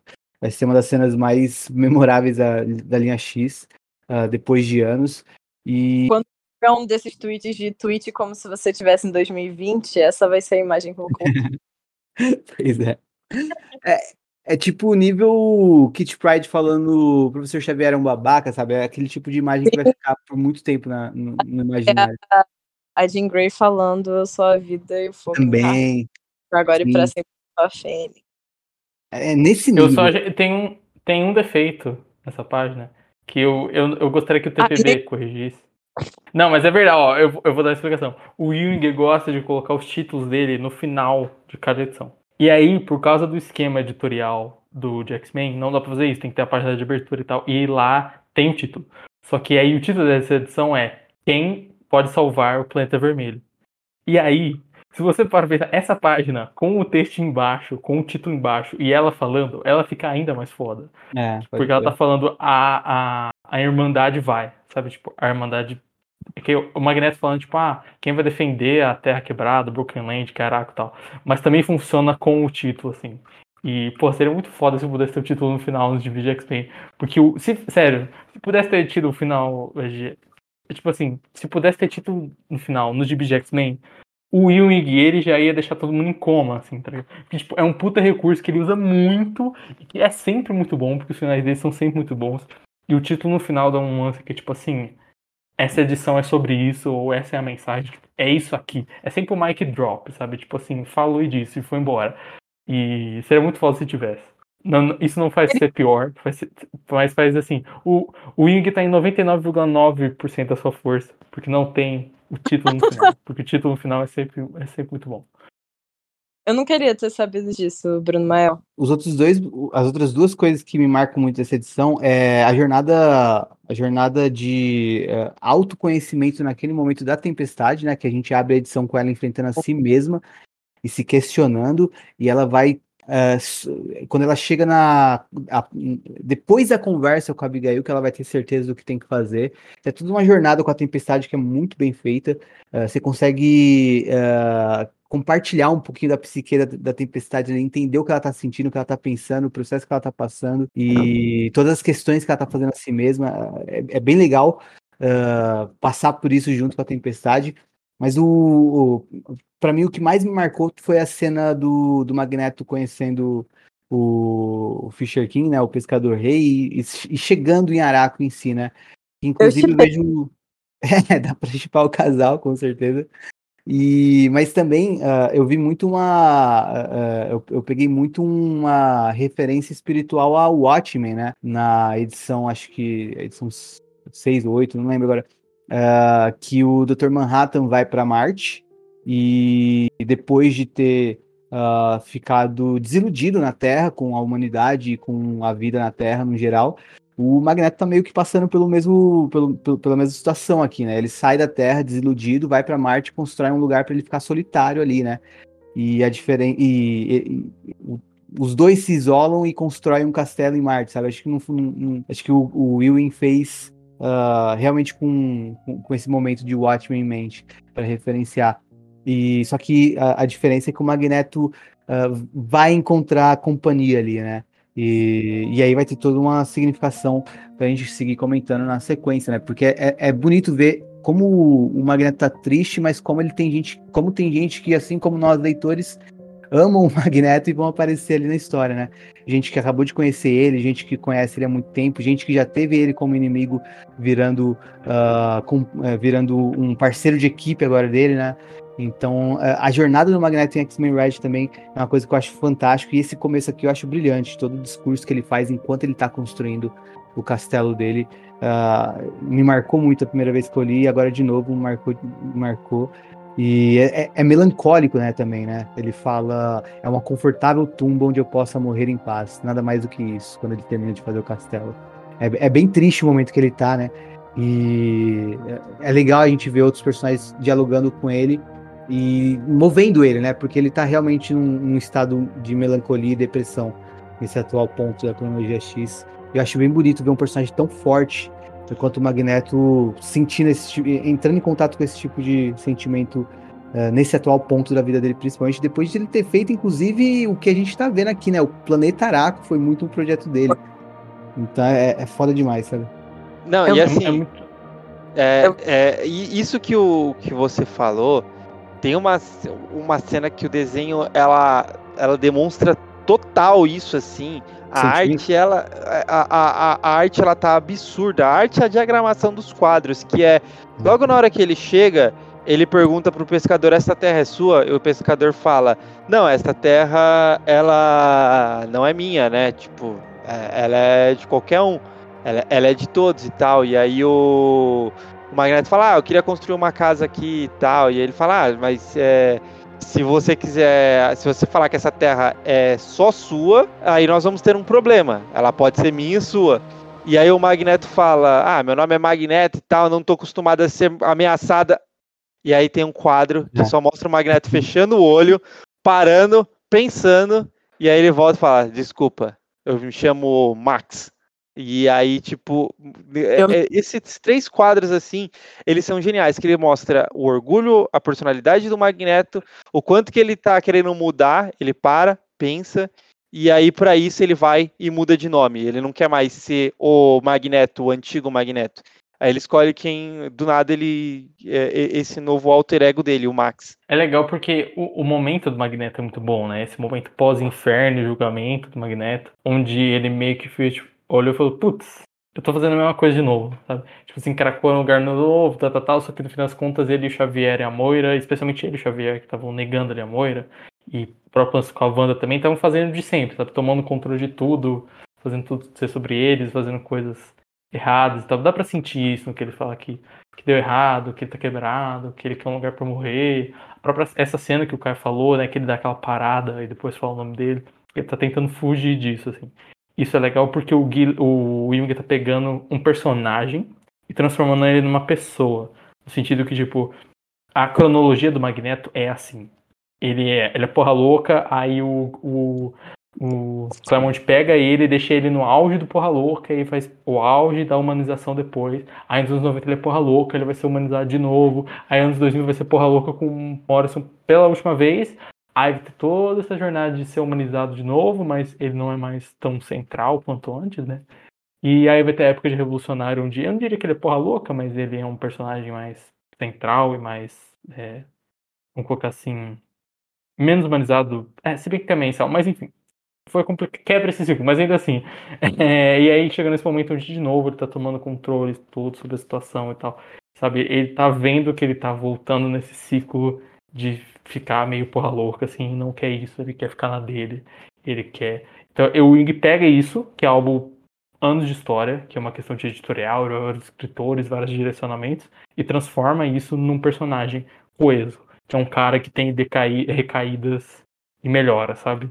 E isso é, isso é muito legal, com ele, ele meio que faz, ele faz a gente realmente ter empatia por esse lado do Magneto, o lado que não é Magneto ultra fodão, é um Magneto vulnerável, e não só vulnerável, tipo, perdi minha filha, mas vulnerável, tipo, é, eu fiz um monte de merda aí na minha vida, sabe? Tipo, eu, eu quis inverter a polaridade da Terra, quem nunca, sabe? Então é legal isso, como ele faz isso. E a referência de Watchmen é muito bem-vinda. Eu acho que a edição inteira, não inteira, boa parte dela, é, ela usa os nove quadros algumas vezes, às vezes ela usa três em algum momento, mas tem vários momentos que dá para você traçar nove quadros na página e se encaixa, assim. Como ele separa uma página é, em três objetos, a conversa em, em um quadro e os personagens em outro e tal. É, tem uns momentos onde dá para fazer isso, assim, que é um, vamos colocar assim, traz tipo um tema e uma melodia para edição, assim, sabe? E me, mesmo que inconscientemente, e o próprio Nove Quadros, ele traz essa questão de, de uma certa rigidez, uma prisão, sabe? E mesmo não usando sempre, mas usando os Quadros de fundo da página de uma forma que ele está distribuindo, é legal que ele cria essa noção que, tipo, Tempestade, o Magneto, o Beto, a, até o próprio Vulcano, na, na edição seguinte também, eles estão quebrados, presos de alguma forma. E que ali eles estão ali para virar outra coisa, transcender, se libertar. Tal. Por isso que também é impactante a edição final, a página final da, da Tempestade, porque a primeira página é uma splash, não existe nenhuma outra splash na edição inteira, é, fora a do Castelo do Magneto, que é interessante também, porque as duas splashes do meio e do final tem esse tom de libertação, assim, sabe? Tipo, o Magneto constrói um castelo em Araco. E aí, no final, tem a tempestade aparecendo ali, depois de ter destruído o trono, dá toda essa ideia tipo, de quebrar essa grade, de quebrar essa, essa prisão, assim, seja algo literal ou não, seja o colonialismo, que é meio que esse tema do gibi, essa questão da Brains ter essa visão meio colonial, e o Wing não quer que a Tempestade seja uma rainha, não quer que ela tenha essa visão, assim.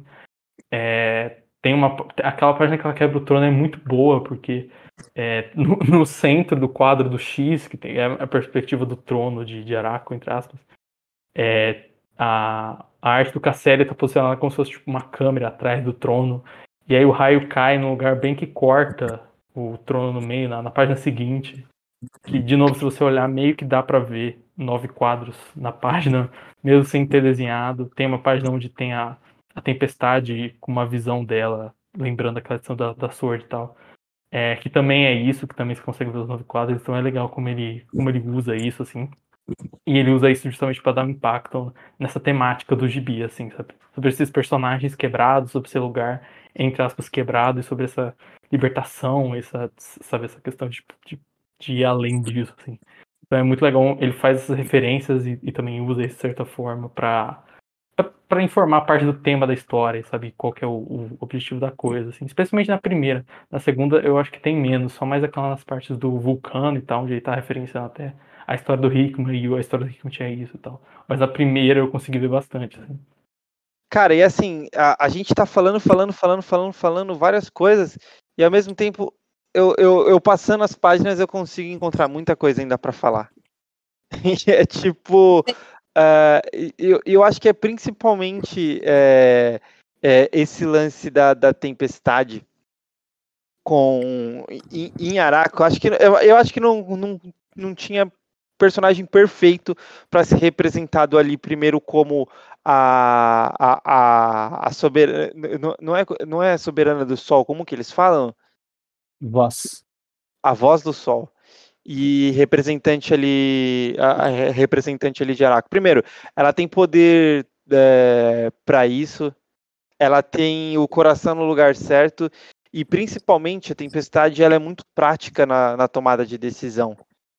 Ela não é uma pessoa que é, é, é que protela na, na, nas tomadas de decisão dela. Não, ela sabe, não, a Abigail Brandt está fazendo alguma coisa, ela vai fazer uns X-Men, então eu vou fazer a Irmandade de Mutantes na no passado tem uma galera que ia ficar, ah, meu Deus, a Irmandade de Mutantes, esse nome não. Ela fala, não, eu vou fazer a Irmandade, porque a Irmandade é, ela vai ser maior, vai ser melhor que os X-Men e a gente vai destruir ali eh, os X-Men da, da Brand, sabe?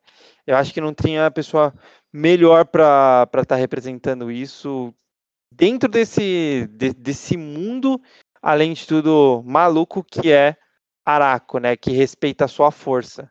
E assim, é, eu queria chamar atenção para duas coisas também. A primeira é que o Dobra sai da, do, do time da espada, né? Uhum. Simplesmente manda, não, sai fora, não vou ficar aqui com a Brand, não. Ela tá tramando alguma coisa, até porque é, ele percebeu que é, ela possivelmente matou o Henry Peter Garrish. E é muito engraçado que logo depois que ela sai, ela fala: tá, se eu matei aqui, as pessoas que ficaram aqui na sala, tem algum problema com isso? E, tipo, ninguém, ninguém liga, né? Tipo, é, ficou ali o Vulcano, o, o Randon, a Frenesi, o Cable e o Mentalo, que eu nem lembro que, da onde que surgiu esse personagem, mas beleza. E, e aí logo, logo em seguida já tem lá a cena da, do, dos X-Men tentando lidar com é, essa ameaça que ela mesma trouxe para, na verdade, ela, ela, ganhar o apoio lá de Araco, mas Araco queria eles mesmos lutarem, né? Então a, a cultura deles é não, nós não, não podemos ser salvos. E aí é o, o em contraste com a Abigail Brand, a Tempestade entende Araco. A Abigail Brand não entende Araco. A Tempestade Sim. entende. E aí ela fala não.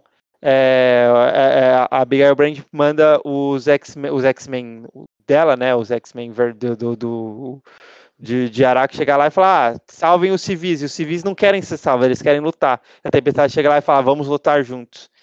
E, é. É, e, e isso é muito foda.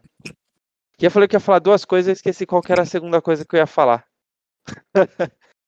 a tempestade vai muito mais no sentido de cooperação, né? Não de se impor como tipo uma força externa para ganhar, tomar a frente ali e tratar os, os habitantes de, de Araco como uh, meros uh, civis, sem, e, sem dar o direito deles lutarem por si só é, também. É, ela respeita a cultura deles. É, sim. É uma questão de respeito à cultura. O, a Abigail Brand não. Até, a Abigail Brand não respeita a cultura de ninguém, né? Ela quer matar ah. os mutantes, pô. É, é, óbvio que ela não ia respeitar a, a cultura de, de Araco. De Araco. Agora, e, o... e, e, essa cena É a cena que tem finalmente o que tem o, o, o, o embate, né? Que é o embate exatamente do Vulcano com a Tempestade, onde a Tempestade coloca o Vulcano no, no lugar dele. Que é. a segunda, a, aliás, a gente vai vendo ao longo do da, das, dessas duas edições o Vulcano sendo colocado no lugar dele, que é toda hora, tipo, ele vai, explode, alguém chega e dá porrada nele. Primeiro foi o Pássaro Trovejante, depois foi o Cable e agora a, a Tempestade. Mas, diferente dos outros dois, a da Tempestade é icônica. Porque é. tudo Sim. que a Tempestade faz tem que ser icônico. Novamente, Gary Dugan, presta atenção nisso. Ela é a Beyoncé, né? Dos gibis. Muito diva. O, também vale mencionar que o Hickman, quando trabalhou esse plot do Vulcano, que agora está sendo desenvolvido pelo Ewing, ele cometeu um erro, né? Porque ele não deveria ter mostrado a Petra e a Suei. Você lembra é, dos, dos, dos nomes dela? Não, não é mostrado na real, né? Eu acho que é, é, citado. Tem uma edição que algum personagem cita as duas. É, eu não lembro não se... Mas elas aparecem mesmo. Elas é, aparecem. É, é, é prestes de espada, né? Elas aparecem é, ali sim. perto do portal do Extramundo e uh, foi, um, foi um erro que o, que o Hickman mesmo admitiu ter tido e o, uh, o Ewing uh, inteligentemente corrigiu aqui, né? Mostrando que o. É, conceitualizando que o Vulcano construía com a energia que ele manipulava versões ali delas e que os mutantes ao redor dele dá pra ver pela datapage que o Ciclope tá. que o professor Xavier tá fazendo, que tem um relatório do Xavier sobre isso. É, que os mutantes ao redor dele tentavam, tipo, uh, não desmentir ele para tomar cuidado, né, com, com a, a, mente já fragilizada dele, né. E a gente vai acompanhar nessa edição, na segunda edição já, eles conversando com, com o Vulcano e tentando confrontar ele com a realidade, né, falando que nem a Reprise nem a Petra estavam ali, né. Uh, e, enfim, é, é, um personagem que, como o Caio disse, né, sempre foi quebrado, sempre foi tipo uma criança que não, não pôde envelhecer. E a, ele tava nesse, nesse momento meio perdido, meio até sem foco e sem, sem muita energia para viver mesmo, né, meio deprimido lá, só bebendo nada dos Summers em Aurora do X. A gente viu um pouco ele em Reinado de X e agora em Cena de X a gente volta a acompanhar ele, ele volta a ganhar espaço e essa trama dele vai continuar sendo desenvolvida, né? E a gente viu também, uh, tem algumas coisas que vão ser desenvolvidas, tipo esses, esses seres que estão ali manipulando ele. Uh, a gente chegou a ver também já no, na edição do, do Hickman, Hickman. Em, edições mais à frente a gente vai também entender melhor o, o que é tudo isso ali que a gente tá vendo, né? É, é sempre legal mencionar também, tanto para X-Men Red quanto para Imortais X-Men, que o leitor vai pegar algumas edições e vai ter alguma coisa que ele não vai entender, mas não é porque ele realmente tinha que entender naquela edição. É que era uma informação que vai fazer mais sentido num contexto posterior, né? Tanto o Will quanto o uh, Gillen, eles o Gillen até mais, eles, eles trabalham assim, né? De te apresentar uma coisa que realmente ali vai, vai é, acho que é mais um área de quadrinho, né? Porque a gente lendo quadrinhos, às vezes a gente pensa, putz, eu deveria saber exatamente quem são essas criaturas, quem que é, o que que, sobre o que que esses personagens estão falando. Eu deveria saber para quem que o Sinistro está apontando essa espingarda, tipo esse tipo de coisa, né?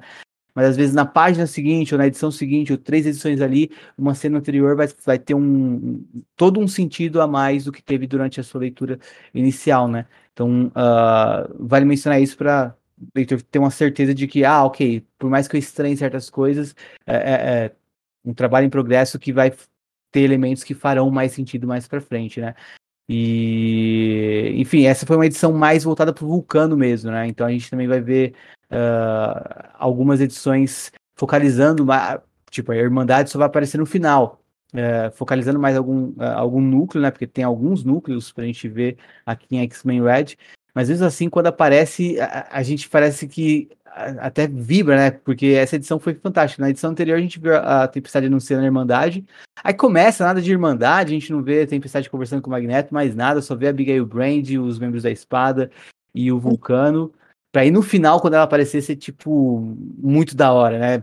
É, a entrada deles ali todos juntos. E uma última coisa, acho que, Caio, o lance do Cable também, uh, ou de outros personagens não desafiarem a Abigail como o, o Dobra desafiou. Eu não estou falando que seja para todos, mas talvez também uma coisa que a gente pode ter em mente é que uh, alguns personagens podem pensar tá, talvez se eu, eh, por mais que eu desconfie da Brand agora, uh, eu não vou conseguir fazer nada. Então eu preciso jogar o jogo dela por enquanto para mais para frente eh, eu confirmar alguma coisa ou outra. E o Cable como estrategista acho que eu vejo mais nesse sentido. Mas eu imaginava, por exemplo, a, a Frenzy uh, talvez saindo junto com Dobra ou coisa do tipo, sabe?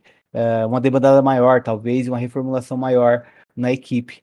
Mas acho que é, é, um lance de tipo, ó, o que a gente tá pode ser problemático, mas vamos tentar fazer coisas positivas enquanto a gente está aqui, porque se ficar só na mão da Brand, a gente abrir espaço para outras figuras como o Mentalo entrarem, talvez a coisa fique, fique mais uh, nociva, sabe? Não, e, e todos os personagens ali, incluindo o próprio Cable, se eles tivessem uma oportunidade de matar o, o Henry Peter Girish, eles teriam matado também. Tipo, também tem isso, eles não é... têm que questionar aquilo, né? Exato, não era uma coisa que eles questionariam.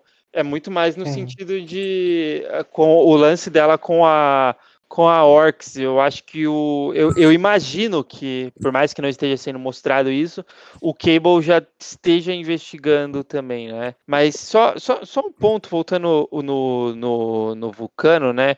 E exatamente sobre a, a Petra e a Reprise.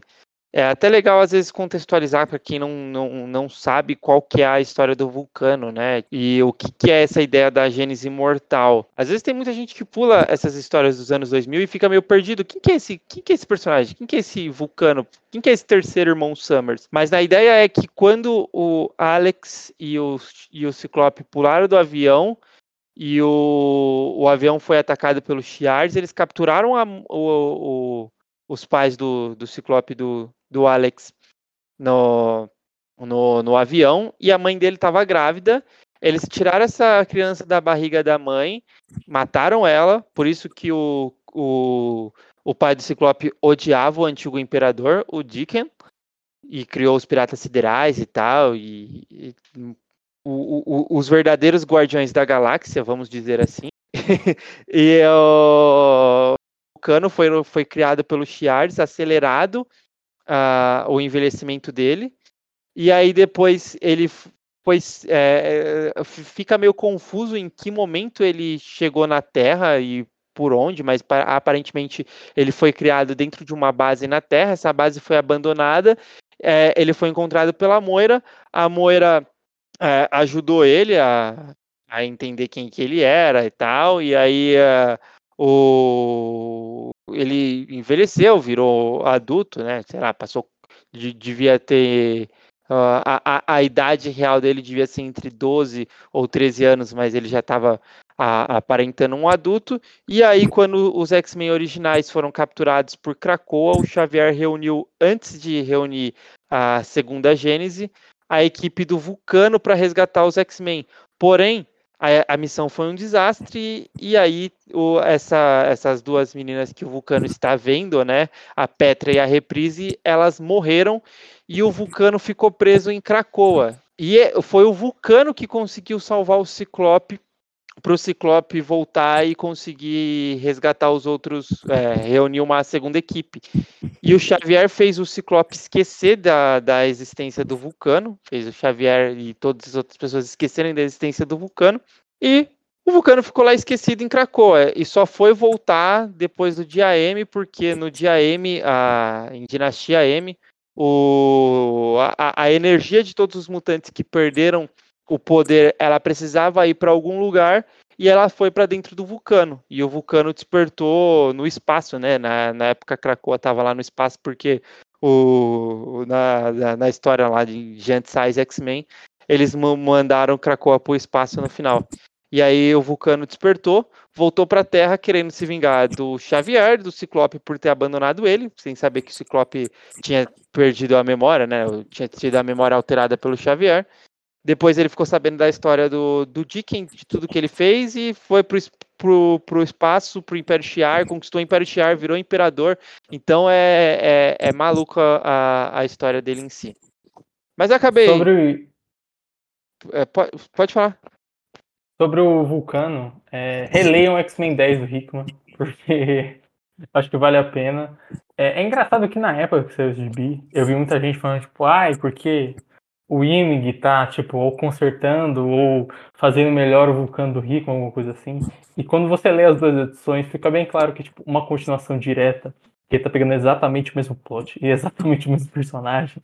Era, tipo, é aquele vulcano que acabou de voltar e tava meio sem rumo e sabia que ele tinha algo ruim dentro dele, que ficava bebendo para se é, sedar, basicamente. Tanto que essa edição de X-Men Red não começa com ele todo fodão. Começa com ele deitado com, tipo, naquela, naquele lance bad vibe, com a bebida na mão. Depois ele vai explodindo cada vez mais. Ele vai ficando cada vez mais puto, cada vez mais aquele vulcano mais porra louca que a gente conhece. E mais pra frente vai ter ainda mais disso, assim. Isso, e... E, e, isso tem exatamente um motivo, tem o que desenca o desencabelha isso, né? Que é o. Desencabeça isso, que é o, o Xavier chegando e falando, ó, agora a gente pode ressuscitar a Petra e a reprise de verdade. Ele, não, como assim? A Petra e a reprise estão aqui. E aí isso Sim. que acaba, tipo, tirando o controle dele de novo. E aí o, e o Xavier tenta entrar na cabeça dele, falando pra ele sair e tal, né?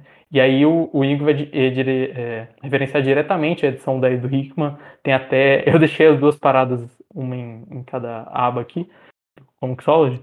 E é engraçado porque tem até um, o ângulo que o, que o Vulcano tá deitado no começo, encaixa também com a edição 10.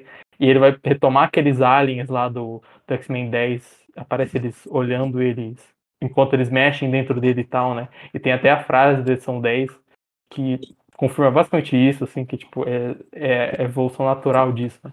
Que eles falam, eles capturam ele e falam, ah, tinha uma falha em você, um erro na sua existência, uma rachadura no seu firmamento. Não pode ser consertado. Você não pode ser consertado. Então nós transformamos você em outra coisa. Aí ele fala chorando enquanto eles estão tipo abrindo ele vivo. Falha? Que falha? E aí os, esses alienígenas respondem: você tem bondade em você, uma pequena medida microscópica que se desse um território fértil poderia crescer em trabo maior. Isso é um câncer, isso é inaceitável pelo que a gente quer de você. Então nós separamos os dois. Dentro, é, em uma abaixo de uma camada fina desse, dessa parte boa, tem a criatura linda e quebrada que é você. E você vai voltar para o seu universo. Eles vão ver você mudado renascido, é, é saudável, mas isso vai ser só uma casca, porque dentro da casca, enterrado dentro de você, vai estar tá você de verdade. E aí eles falam, você pode mentir para você, fingir que você vai ser melhor, que você não é quebrado, mas todo mundo sabe o que tá dentro de você esperando para sair. Isso é basicamente, tipo, quem leu Red depois, é basicamente o que acontece, assim. Você vê o vulcano cada vez mais se saindo dessa casca, assim que no Jung, que é um cara que tem essa questão do que, é casca, o que, é conteúdo, é, numa questão esotérica e metafórica, ele tem isso bastante no trabalho dele, encaixa bastante também isso. Então faz muito sentido ele ter escolhido isso lá do X-Men do Hickman para continuar e tal, assim, diretamente. Então, assim, enfim, não confiem por aí se você vê algum brasileiro, algum gringo, dependendo da, da pessoa falando essa, essa bobagem, não confie. Eu sei que eu não sou, eu não sou o dono da razão, eu não sou Deus, eu não estou certo sobre tudo. Mas eu sou um homem muito sábio, então eu recomendo que vocês sigam o que eu falo como leito, que geralmente dá certo. É. Eu gostei da, da auto-intitulação, eu sou muito sábio.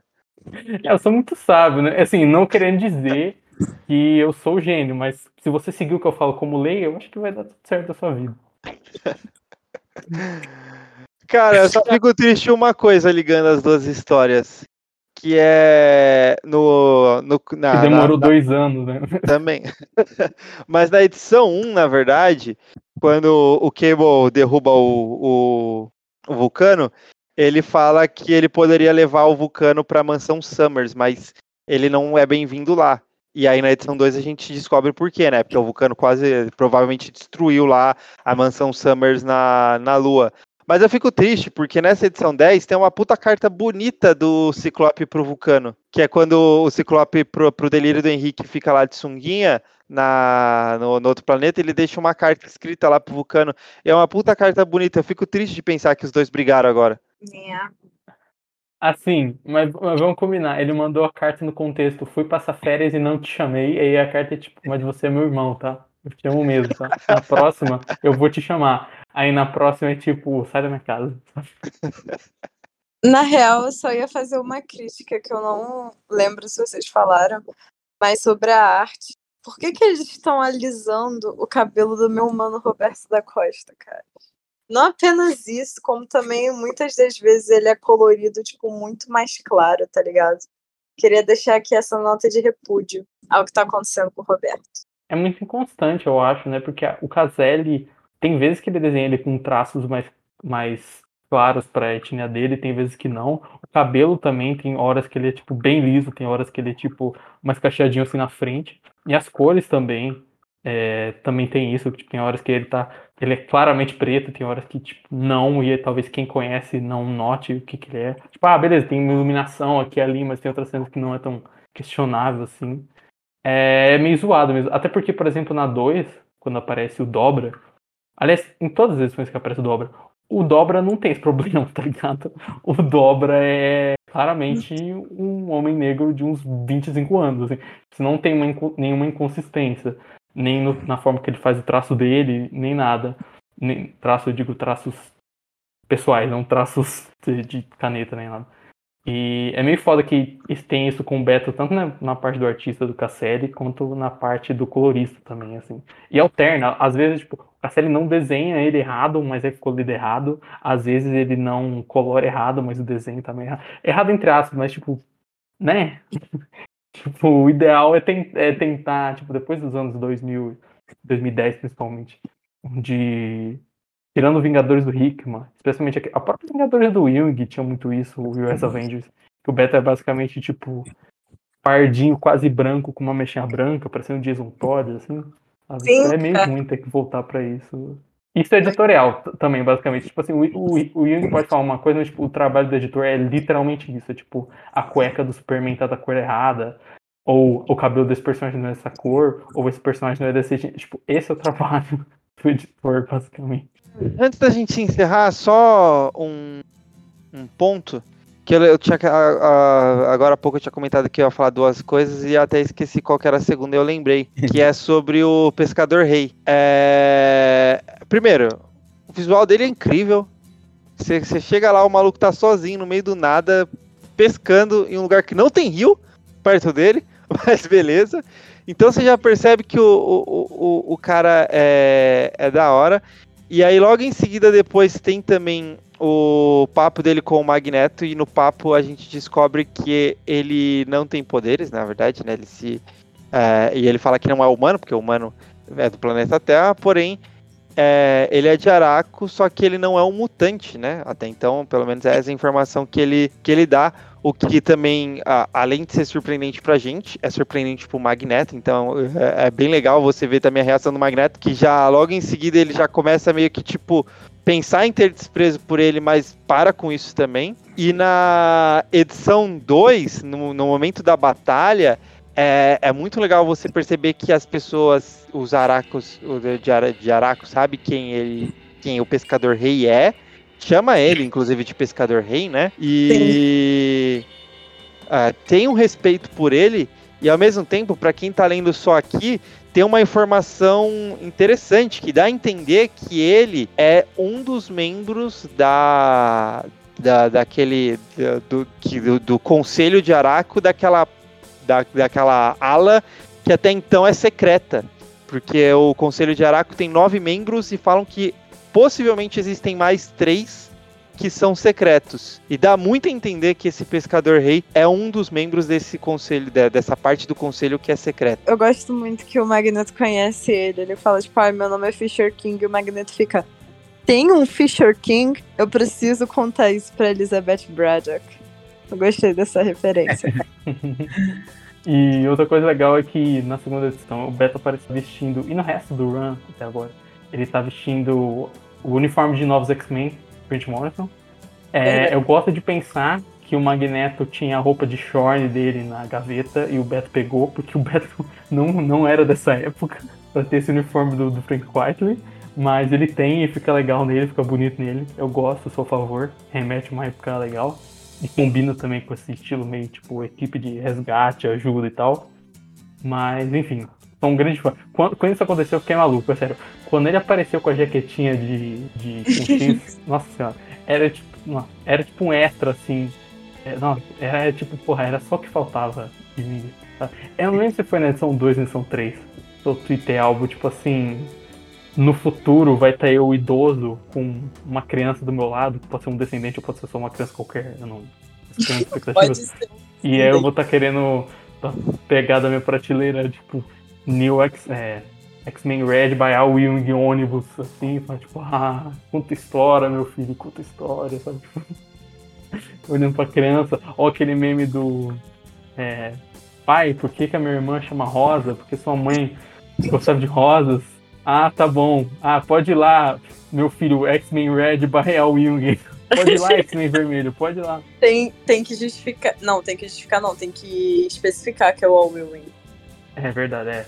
Não é o- Não X-Men liberal, os X-Men anticolonialistas, não os X-Men do, do liberalismo. Só queria dar um adendo, porque a gente comentou um pouquinho sobre essa, essa questão de, tipo, de fazer esse comentário sobre o colonialismo que o Gibi faz um pouco. E é legal isso, que, tipo, acho que a Era de Krakoa foi esse baque de falar, tipo, ei, a metáfora mutante tá meio ultrapassada, vamos usar isso como algo é, tangencial e não ficar usando sempre essa analogia, e, tipo, tentar usar personagens que de fato não você não ter que ter a analogia tal, ainda que tem, e usar analogia para outras coisas, né? Usar outras metáforas. Assim, tipo, mesmo vai ser tipo uma metáfora para nossa sociedade ou para os Estados Unidos e tal. Por isso que a Krakoa tem filhos da puta no governo, porque spoiler, o mundo funciona assim. É, e é legal isso porque o Jung vai pegar isso para usar os mutantes como essa analogia a colonialismo, assim, que é algo que faz muito sentido. E essa questão de não só um colonialismo, mas genocídio, invasão, todas essas questões que vêm junto, assim, fazem muito sentido com a tempestade, é, tanto com o histórico de Morlocks dela e tudo mais, quanto pela questão que ela é africana, quanto a questão do Magneto, que é judeu, que tem toda a questão de marcado pelo holocausto, o próprio Beto, que é brasileiro, que, que é, tipo, é um país literalmente colonizado. É, então é legal como ele usa. O próprio Proud Star também que aparece, né? Tipo, um nativo americano, sabe? Tipo, não tem como ficar mais claro do que isso. Então é legal que o elenco também encaixe nessa história que é sobre isso, assim. Sobre não tentar chegar naquela terra, seja aquela terra um continente, uma, uma- um país inteiro a ser colonizado, seja uma terra a ser disputada e genocidada, sabe? Seja, seja lá quem for, você pode ler como se é é a Palestina, é o norte da África, o sul da África, a Índia, que seja, assim, mas é legal ter essa analogia e como ele encaixa esses personagens e eles encaixam especificamente nessa analogia e como a Brains encaixa, né? Tipo, como a, basicamente a militar zona, né? A que comandar, que quer ser a, a polícia daquilo, sabe? E, por exemplo, quem se opõe a ela é o Dobra, que é aborígene, sabe? Tipo, também faz sentido. Então, o elenco que o Ewing pega encaixa muito com o tema, sabe? E aí não vê aquele negócio que é tipo. São 20 personagens brancos fazendo negócio que é uma analogia a colonialismo, mas não tem isso. Não, tipo, se você tá vendo, você consegue. Se você conhece os personagens, ou tem uma. nem- conhece, se você sabe minimamente, você meio que entende o que, que ele tá fazendo ali, sabe? E por que, que esses personagens seriam opostos a isso? Por que, que a Aurora não quer ser rainha, quer ser toda monarca? Por que, que o, o Dobra não quer basicamente ser a polícia desse povo é, meio. Eles não são meio imigrantes, né? Porque. É, basicamente. Enfim, analogias. Não tem uma analogia muito, muito correta, mas desse outro povo, né? Desse povo que é externo, vamos colocar assim. É, desse, é, eles estão basicamente colonizando um planeta, de certa forma, que já tem um povo que eles estavam lá. Ele não quer fazer isso. Então é legal como o Yugi sabe muito bem pegar o tema e pegar conversar a analogia, a metáfora e os personagens que encaixam certinho, assim. Bom, então, com analogias e metáforas, encerramos o nosso primeiro episódio sobre China de X. Meu caro ouvinte, esse ano promete muitas histórias excelentes para vocês e também para a gente aqui do Utopia X. Então, esperamos, é, estamos, na verdade, todos muito empolgados por tudo que está por vir aí na nossa queridíssima linha mutante. Bom, ficamos por aqui para encontrá-los novamente em algum dia de um futuro esquecido.